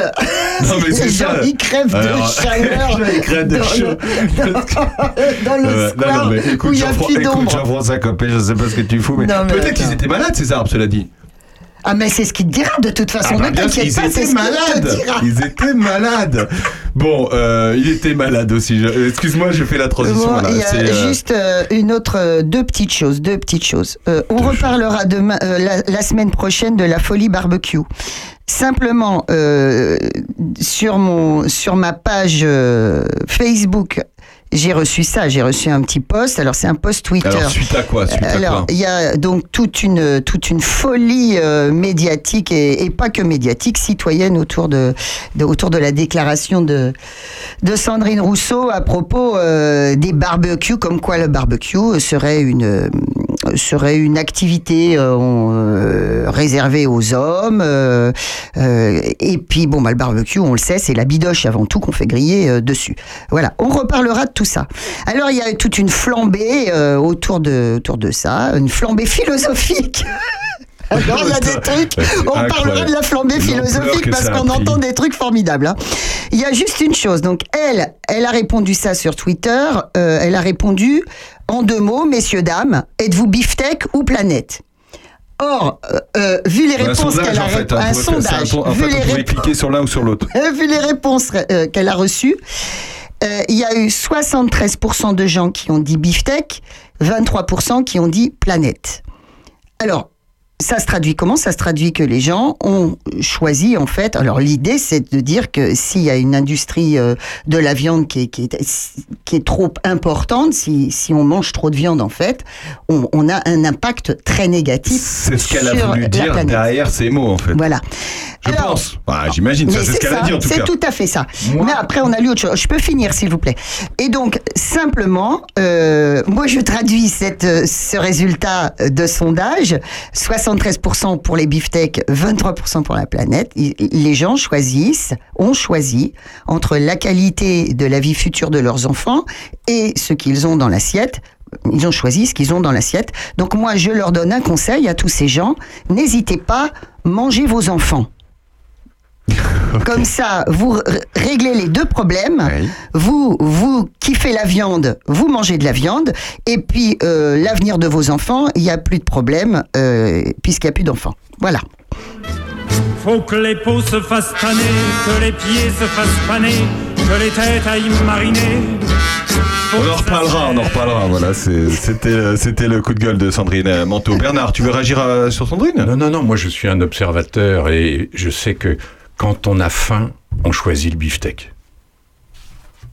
Oui, mais c'est une erreur. C'est une erreur de marketing. Alors, Ah. je dis une dernière chose.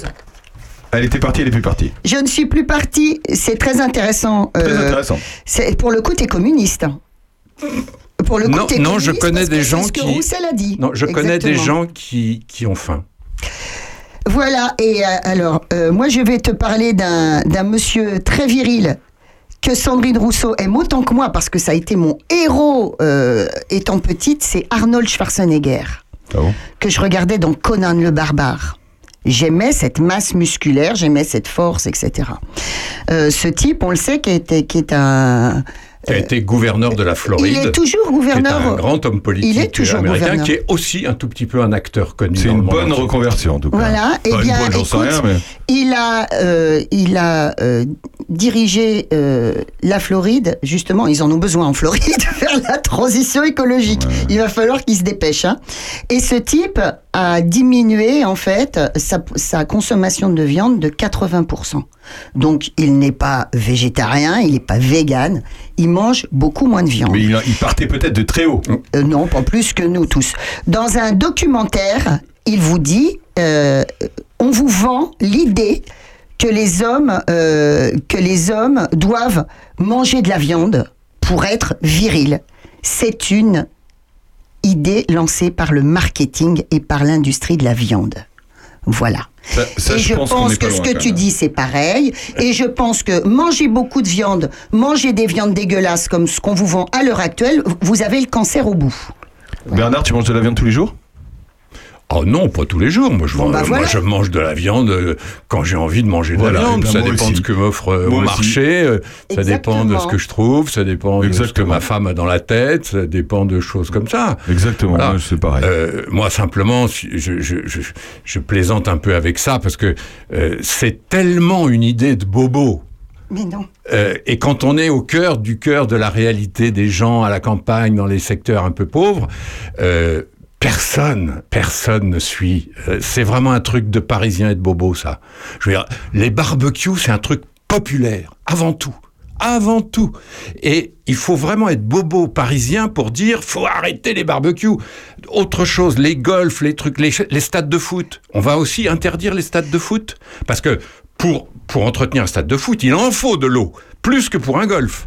Eh ben alors on va interdire les stades de foot. Et oui, pourquoi pas Eh ben en pourquoi fait, pas Bernard. Eh ben faut demander aux gens Mais, et ils seront euh, pas d'accord. En l'occurrence, on en reparlera la semaine prochaine. Si tu veux. Et Sandrine Mais il faut demander aux euh, gens. Rousseau ne dit pas du tout faut interdire les barbecues. Voilà. On, est- on lira bien au-delà de ça. Si tu veux, mais encore une fois, moi je, je regarde ça avec un peu bah oui, d'amusement, euh, parce que j'ai quand même été parisien pendant 40 ans de ma vie, donc je connais un peu la capitale, et je vois bien que c'est des débats qui, sur les plateaux télé, que je connais aussi un tout petit peu, euh, marchent tout de suite. On met barbecue, jet privé, paf, trois semaines de polémique. C'est ça que je vois, moi. Et quand je suis aussi dans, au cœur du cœur de la vie des gens, je me dis, c'est marrant, c'est pas ça la vie des gens. Les vies des gens, ils s'intéressent pas au golf, au jet privé, au barbecue. Ils s'intéressent d'abord au prix de l'essence, comment ils vont bouffer, est-ce qu'ils vont retrouver un travail, leur salaire, Mais et comment on va faire avec la crise de, de, de, de, de l'essence.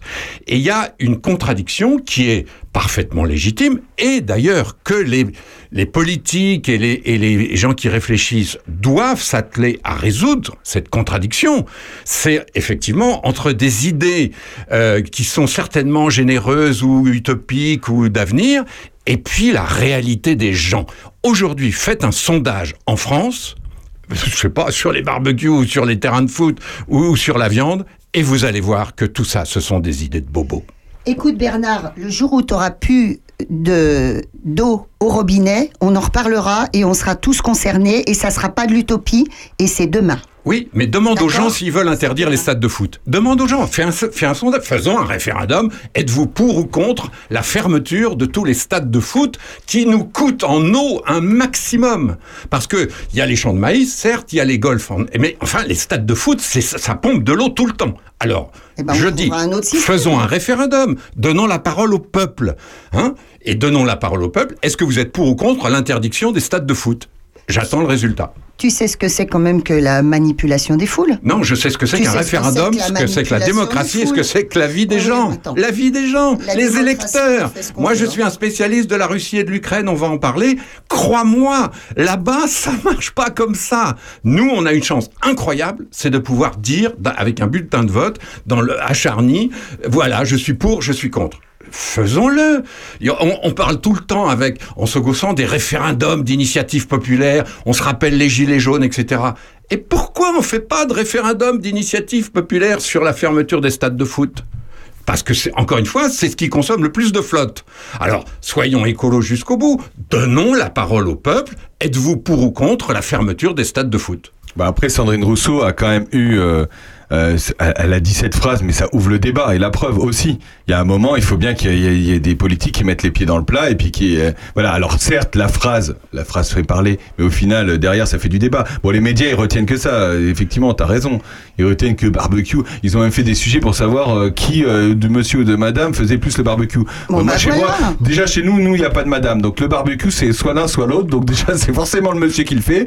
Déjà, ça, ils y pensent Mais pas je souvent. redis, il, y a- il y a- c'est- il est légitime et souhaitable que cette contradiction sur laquelle je mets le doigt, parce que c'est une vraie contradiction fondamentale, euh, cette contradiction doit mériter en effet un débat, des réflexions, des, des expertises, etc. Là-dessus, je suis évidemment d'accord.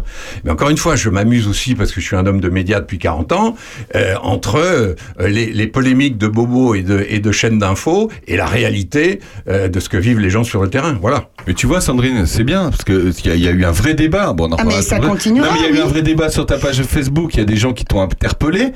Eh ben, et tu as eu, euh, répondu. il y a eu des centaines de, Ah, bah, de- sûr, de- de c'est réactions. Euh, mais ce qui me fait beaucoup rire, c'est que à partir de cette phrase, on peut soit élever le débat et se dire pourquoi cette députée euh, dit-elle cela?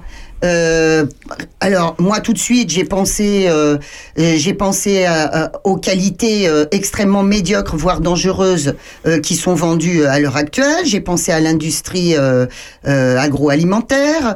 J'ai pensé au charbon au problème du charbon. Il faut quand même que vous sachiez, messieurs, dames, qu'il y a un monsieur qui me dit euh, Laissez-nous continuer nos fiestas autour d'un barbecue au charbon. Bah, cher monsieur, sachez que 10 kilos de...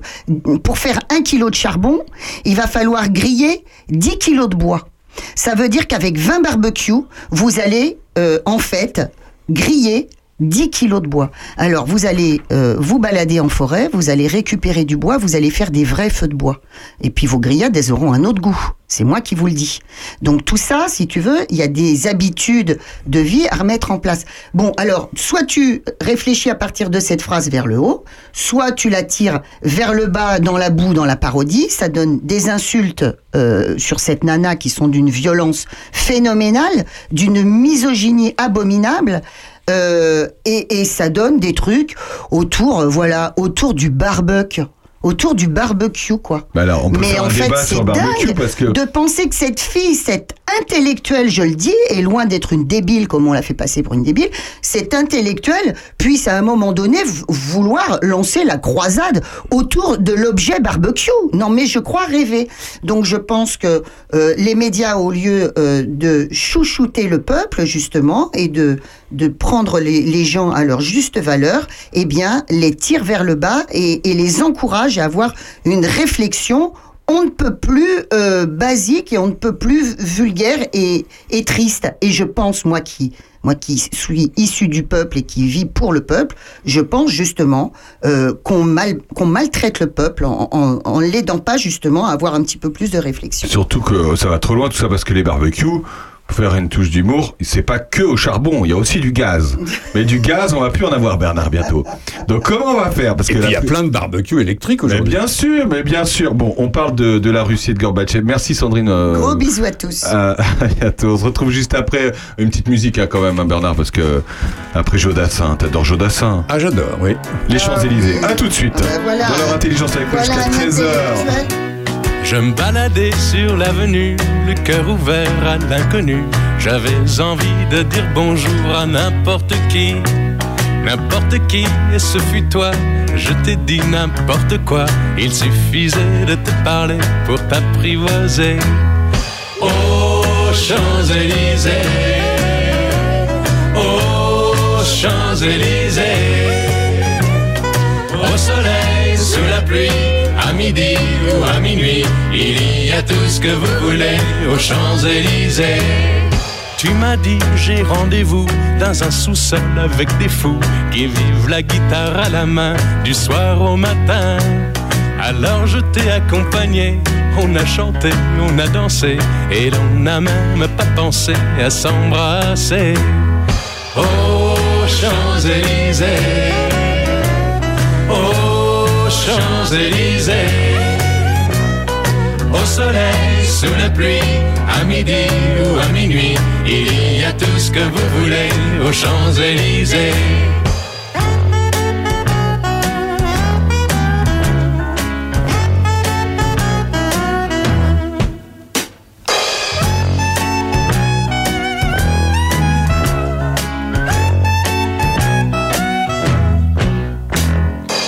Hier soir, deux inconnus, et ce matin sur l'avenue, deux amoureux tout étourdis par la longue nuit. Et de l'étoile à la concorde, un orchestre a mis le corps.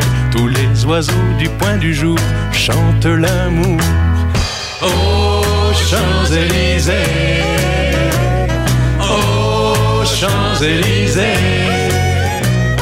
au soleil, sous la pluie, à midi ou à minuit, il y a tout ce que vous voulez aux Champs-Élysées. Aux Champs-Élysées, aux Champs-Élysées, au soleil, sous la pluie, à midi ou à minuit, il y a tout ce que vous voulez aux Champs-Élysées.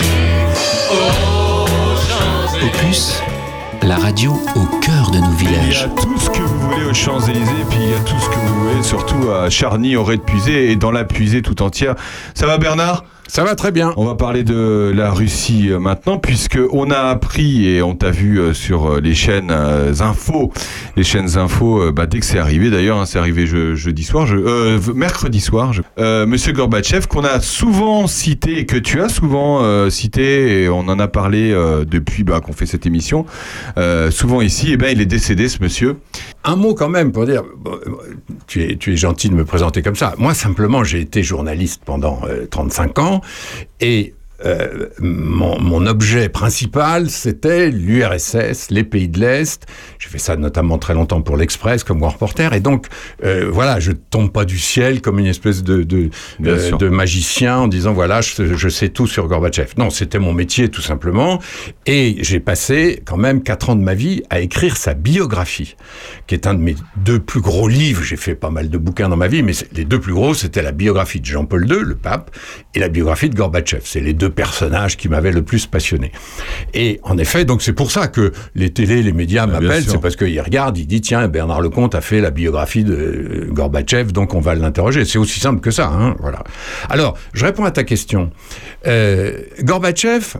euh, non, il n'a pas sauvé l'URSS, puisque justement, l'URSS s'est effondrée à cause de lui. Donc c'est quand même ça le fait historique euh, principal. Mais Maintenant, je voulais dire, est-ce que c'était pas justement mieux pour le pays? Alors justement, Voilà, c'est ça, j'y arrivais. que je voulais dire ça. Il faut se rappeler ce que c'était que l'URSS. L'URSS, c'était quand même la capitale du mouvement communiste international, euh, qui n'était pas euh, connu à l'époque, en tout cas pour ses succès économiques. Hein, euh, pratiquement à chaque fois qu'un pays dans l'histoire a adopté le communisme, le, le marxisme-léninisme, il est devenu pauvre et souvent violent. Euh, l'URSS était, quand Gorbatchev est arrivé, l'URSS était en panne économique de façon assez grave.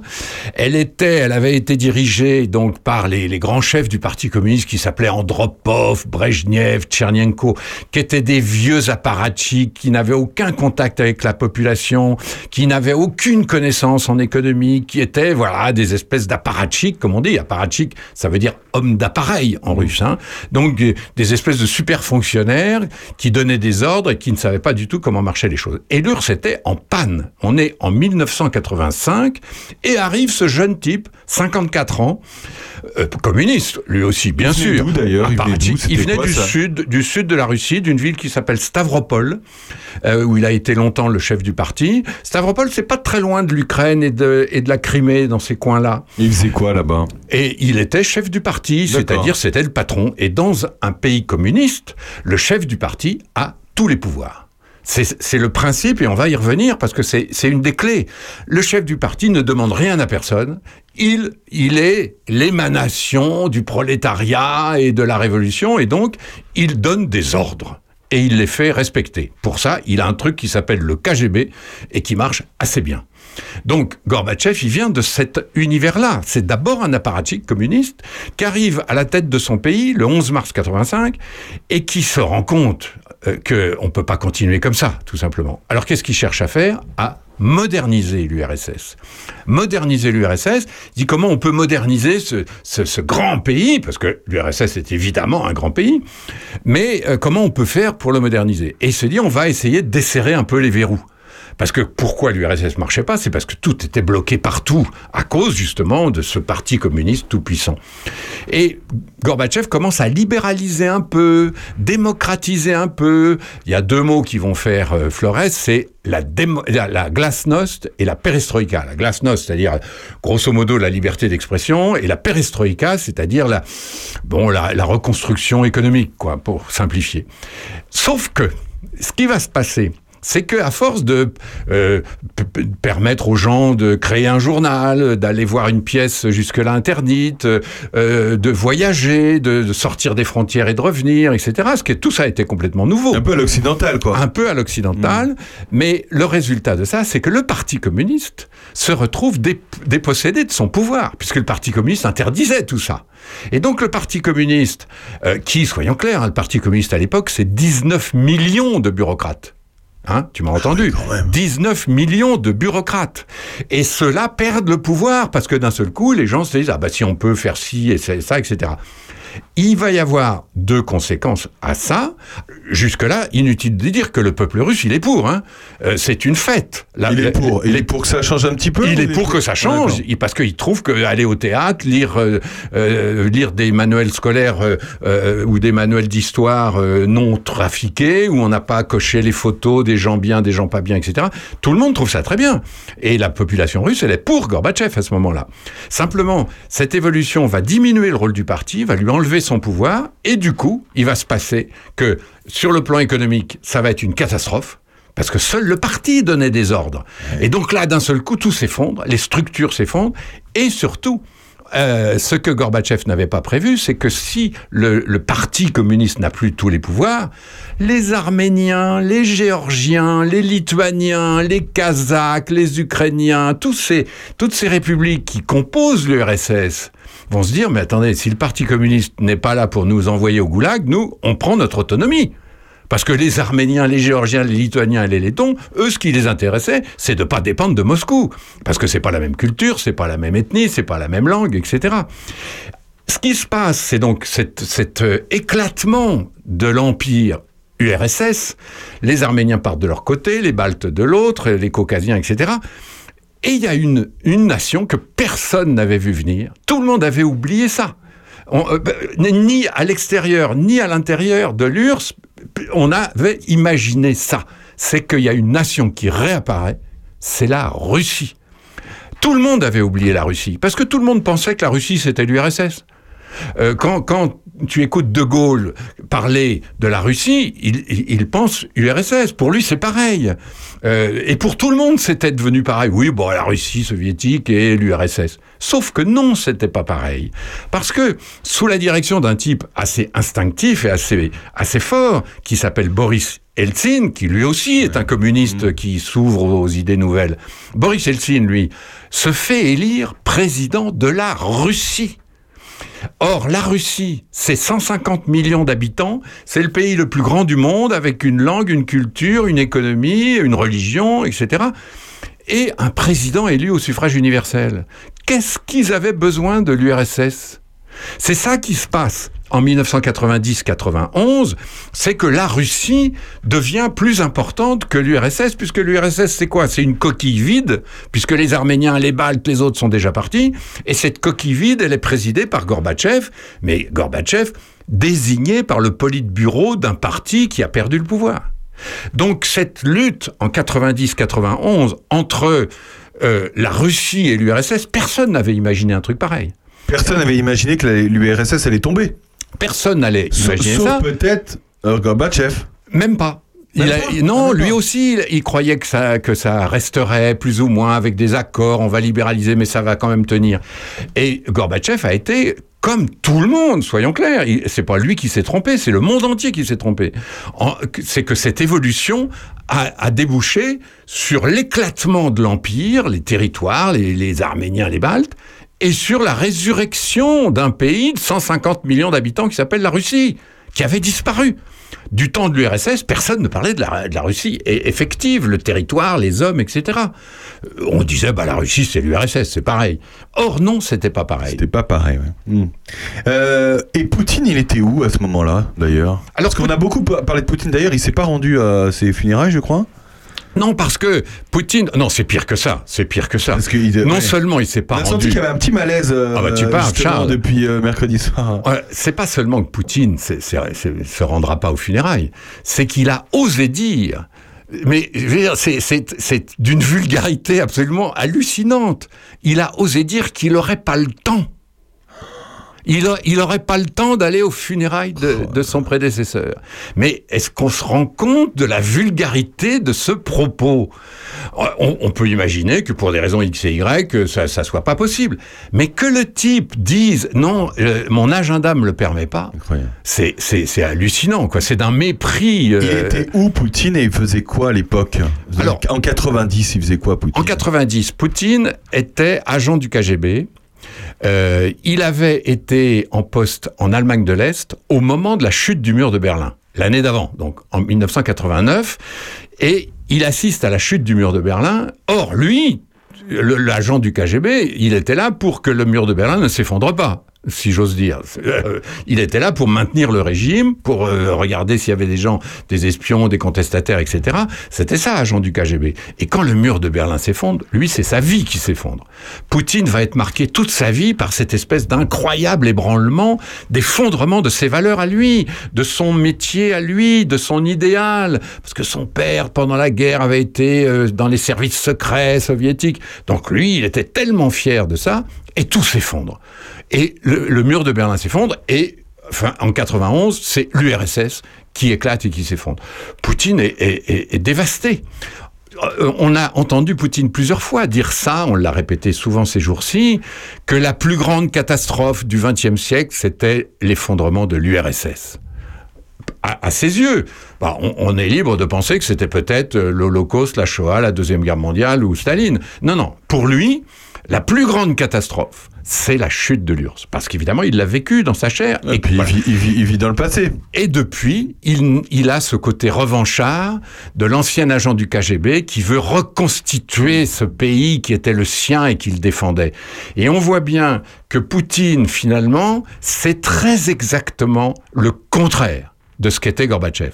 Parce que Gorbatchev, oui, Gorbatchev était communiste, il a, il a toujours dit jusqu'au bout qu'il était communiste comme son père, comme son grand-père, etc.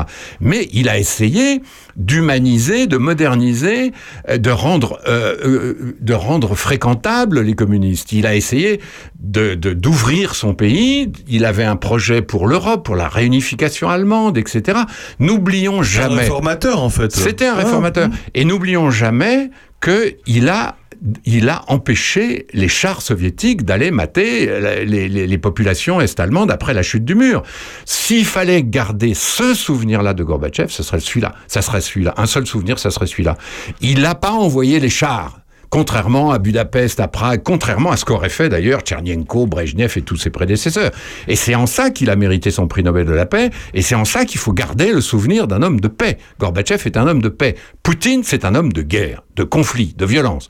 Là où Gorbatchev voulait une Europe réunifiée, euh, qui s'entende pas mal, etc., Poutine veut couper l'Europe en deux. Il est clair qu'il est en train, son, ministre Lavrov l'a dit plusieurs fois, de refaire un rideau de fer. C'est-à-dire d'enfermer à nouveau les Russes dans une espèce de pays, d'une forteresse, une sorte de Corée du Nord, euh, qui soit en détestation avec l'Occident et avec les Européens de l'Ouest. C'est exactement le contraire de ce que voulait Gorbatchev. Alors Gorbatchev s'est planté parce que il a été emporté par de- des choses qui, voilà, l'effondrement de l'URSS, personne ne l'avait prévu, et bien sûr qu'il s'en est jamais relevé, Gorbatchev, et qu'aujourd'hui, les Russes ont gardé un très très mauvais souvenir de cet effondrement. Ils sont retournés euh, faire la queue dans les magasins, les magasins étaient vides, ils pouvaient plus faire, ils, pouvaient faire des entreprises, ils n'en pouvaient plus, ils pouvaient plus voyager à nouveau. Enfin, ça a été, ça a été une horreur la fin de l'URSS pour les Russes. Et donc, on comprend que les Russes en veuillent à Gorbatchev. Mais de là à dire que les Russes sont pour Poutine, il y a quand même des limites. Mais Poutine joue là-dessus. Et effectivement, s'il va pas aux obsèques, c'est parce qu'il considère que Gorbatchev, c'était, ben, au fond, c'était l'incarnation de, ces, de cette Europe dégénérée, pourrie, euh, euh, qu'il combat aujourd'hui en Ukraine. Pourquoi les médias français sont tant émus justement de la mort de Gorbatchev depuis mercredi soir? D'abord parce que Gorbatchev avait eu un contact avec la France qui était assez positif. Euh, D'abord, il, il était venu en France quand il était jeune, euh, en 66. Il avait voyagé, il avait traversé dans une vieille dauphine prêtée par le Parti communiste français. Donc il avait, il avait bien aimé la France. Euh, il avait une relation très particulière avec François Mitterrand. François Mitterrand, qui était le président de la France à ce moment-là, euh, aimait beaucoup Gorbatchev, avait pensé que vraiment il fallait faire affaire avec lui. Et donc il y a cette relation Gorbatchev-Mitterrand qu'il faut pas oublier. Alors ça a été aussi une belle relation avec Kohl, le Helmut Kohl, l'allemand. Mais gardons nous les Français l'idée que Mitterrand avait vraiment, euh, euh, on, on avait parlé de Gorbimania. Tu te souviens à l'époque on disait Gorbimania, c'était, mais c'était pas faux. C'était un homme sympathique, un homme avenant. Comment il était ce monsieur euh, Alors, on l'a vu tous les jours. hein? Justement, moi j'ai eu la chance de l'interroger plusieurs fois, de l'accompagner dans des voyages, et je dois dire que c'est une exception dans l'histoire des, des, des grands de ce monde. Parce que Gorbatchev, c'est d'ailleurs pour ça qu'il avait fait une carrière étincelante. C'est un type sympa. Qu'est-ce que je- voilà, je, je cherche des mots. je- un journaliste devrait tu jamais dis dire pas ça. souvent des politiques. hein. Ah non, jamais. Mais jamais. J'ai jamais dit ce mot-là pour aucun politique. Parce qu'un politique, c'est pas sympa. C'est intelligent. C'est, c'est, c'est, voilà. C'est, c'est pas sympa. Un, un homme politique, on le juge par ce qu'il fait. Gorbatchev, je dois dire qu'il avait ce côté tout à fait étonnant, très humain. Il vous écoutait. Il écoutait les gens dans la rue, il écoutait ses collaborateurs, il écoutait les journalistes venus l'interviewer, il posait des questions, il avait un vrai rapport avec les gens, ce qui était complètement nouveau. Quand il arrive en 85, mais Tchernienko, Brejnev et tous ces mecs-là n'avaient pas le moindre rapport normal avec leur population. Gorbatchev avait ce rapport. Et c'est pour ça qu'il a fait carrière, parce que c'était un gars qui tapait dans le dos assez facilement, alors qu'il était bavard, que quand il commençait un discours, ça durait trois heures, etc. Mais il y avait ce côté humain qu'il a réussi à faire passer dans cette histoire de la fin de l'URSS. Euh, quand il dit il faut, il faut euh, euh, remplir les taches blanches de l'histoire, par exemple. Tout le monde dit bah oui, mais enfin en URSS justement, quand l'histoire va pas, on, vire la, la, photo, on gomme le truc, on, censure le texte, etc. Et Gorbatchev dit non. Il faut dire les choses. Même Sakharov, le fameux dissident, est allé le sortir de, de, de, de l'Oural où il était en, en relégation. Il avait ce côté, en effet, euh, assez ouvert d'un type qui était fondamentalement optimiste. C'était un optimiste. Il croyait en l'homme, il croyait que ça allait marcher, etc. Alors évidemment, un, un C'est une exception. Enfin, c'était une exception. Absolument, c'est Ouais. incontestablement une exception. Il détestait la violence. Alors déjà, quand vous êtes le chef de l'URSS communiste avec le KGB et tout ça, si vous détestez la violence, vous n'êtes pas à votre place. hein. Il y a un truc qui va pas aller. Et c'est ça qui va pas aller. C'est justement, nous, on, on s'en félicite aujourd'hui parce qu'on se dit, c'est quand même le mec, il a pas envoyé les chars. Hein, euh, bon, c'est quand même un tournant dans l'histoire. C'est la fin de la guerre froide. Et en même temps, qu'est-ce qu'il faisait à la tête de l'URSS qui a toujours fonctionné sur la violence? Hein, de Lénine, Trotsky, Staline et tous les autres, à chaque fois qu'il y a eu un pépin, ça s'est mal terminé quand même. Est-ce qu'aujourd'hui, en Russie, euh, autour de Poutine, ou de- qu'il y a quelqu'un qui ressemblerait, qui, qui serait un petit peu dans. De, qui aurait les, les veines de, de Gorbatchev? Eh ben la réponse est non. Euh, bien sûr qu'il y a quelques démocrates, il y a quelques libéraux, il y a quelques hommes euh, cultivés qui- qui sont parfois en prison, parfois qui ont choisi euh, de partir à l'Ouest. C'est terrible, mais la plupart des Russes avec lesquels on peut vraiment parler politique normalement, ils sont aujourd'hui à l'Ouest. Ils sont partis par Istanbul, par Helsinki, beaucoup sont à Paris, à Londres, et, et voilà, ils ont quitté le territoire parce qu'ils savent eux qu'en ce moment c'est la cata et que s'ils restent dans cette dans la Russie de Poutine, ils vont plus pouvoir s'exprimer, ils vont plus pouvoir écrire de pièces, ils vont plus pouvoir voyager, ils vont plus pouvoir faire des réunions ou des associations. Donc ces gens-là existent, mais malheureusement, ils sont souvent en dehors des frontières et ils sont surtout très minoritaires parce que les Russes de Sibérie se fichent de tout ça comme de l'an 40.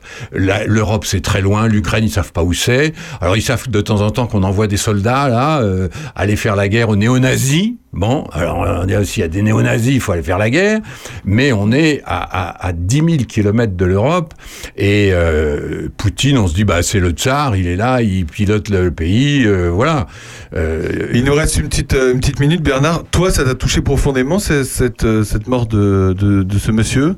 Oh, profondément non, parce que moi, c'est quand même mon métier. Hein. Je n'étais pas ami avec Gorbatchev. Je l'ai bien connu, c'est vrai. pour Mais comme, ça, comme, ouais. comme grand reporter à l'Express, euh, chacun avait son étiquette. On n'a jamais copiné, on n'est jamais allé boire un coup dans un coin, etc.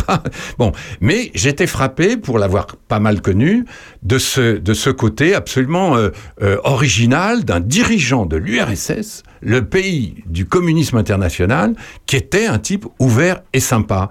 Et aujourd'hui, je vois ce type est mort, et ben peut-être que c'est le moyen de rappeler que en Russie, il n'y avait pas que des Poutines que ça a existé aussi des Gorbatchev et que si on veut avoir un peu d'espoir dans l'avenir, alors un avenir probablement lointain, ben disons que bah, des Gorbatchev, bah il y en a, il y en a eu et il y en aura sûrement d'autres un jour. C'est une belle conclusion. Merci Bernard.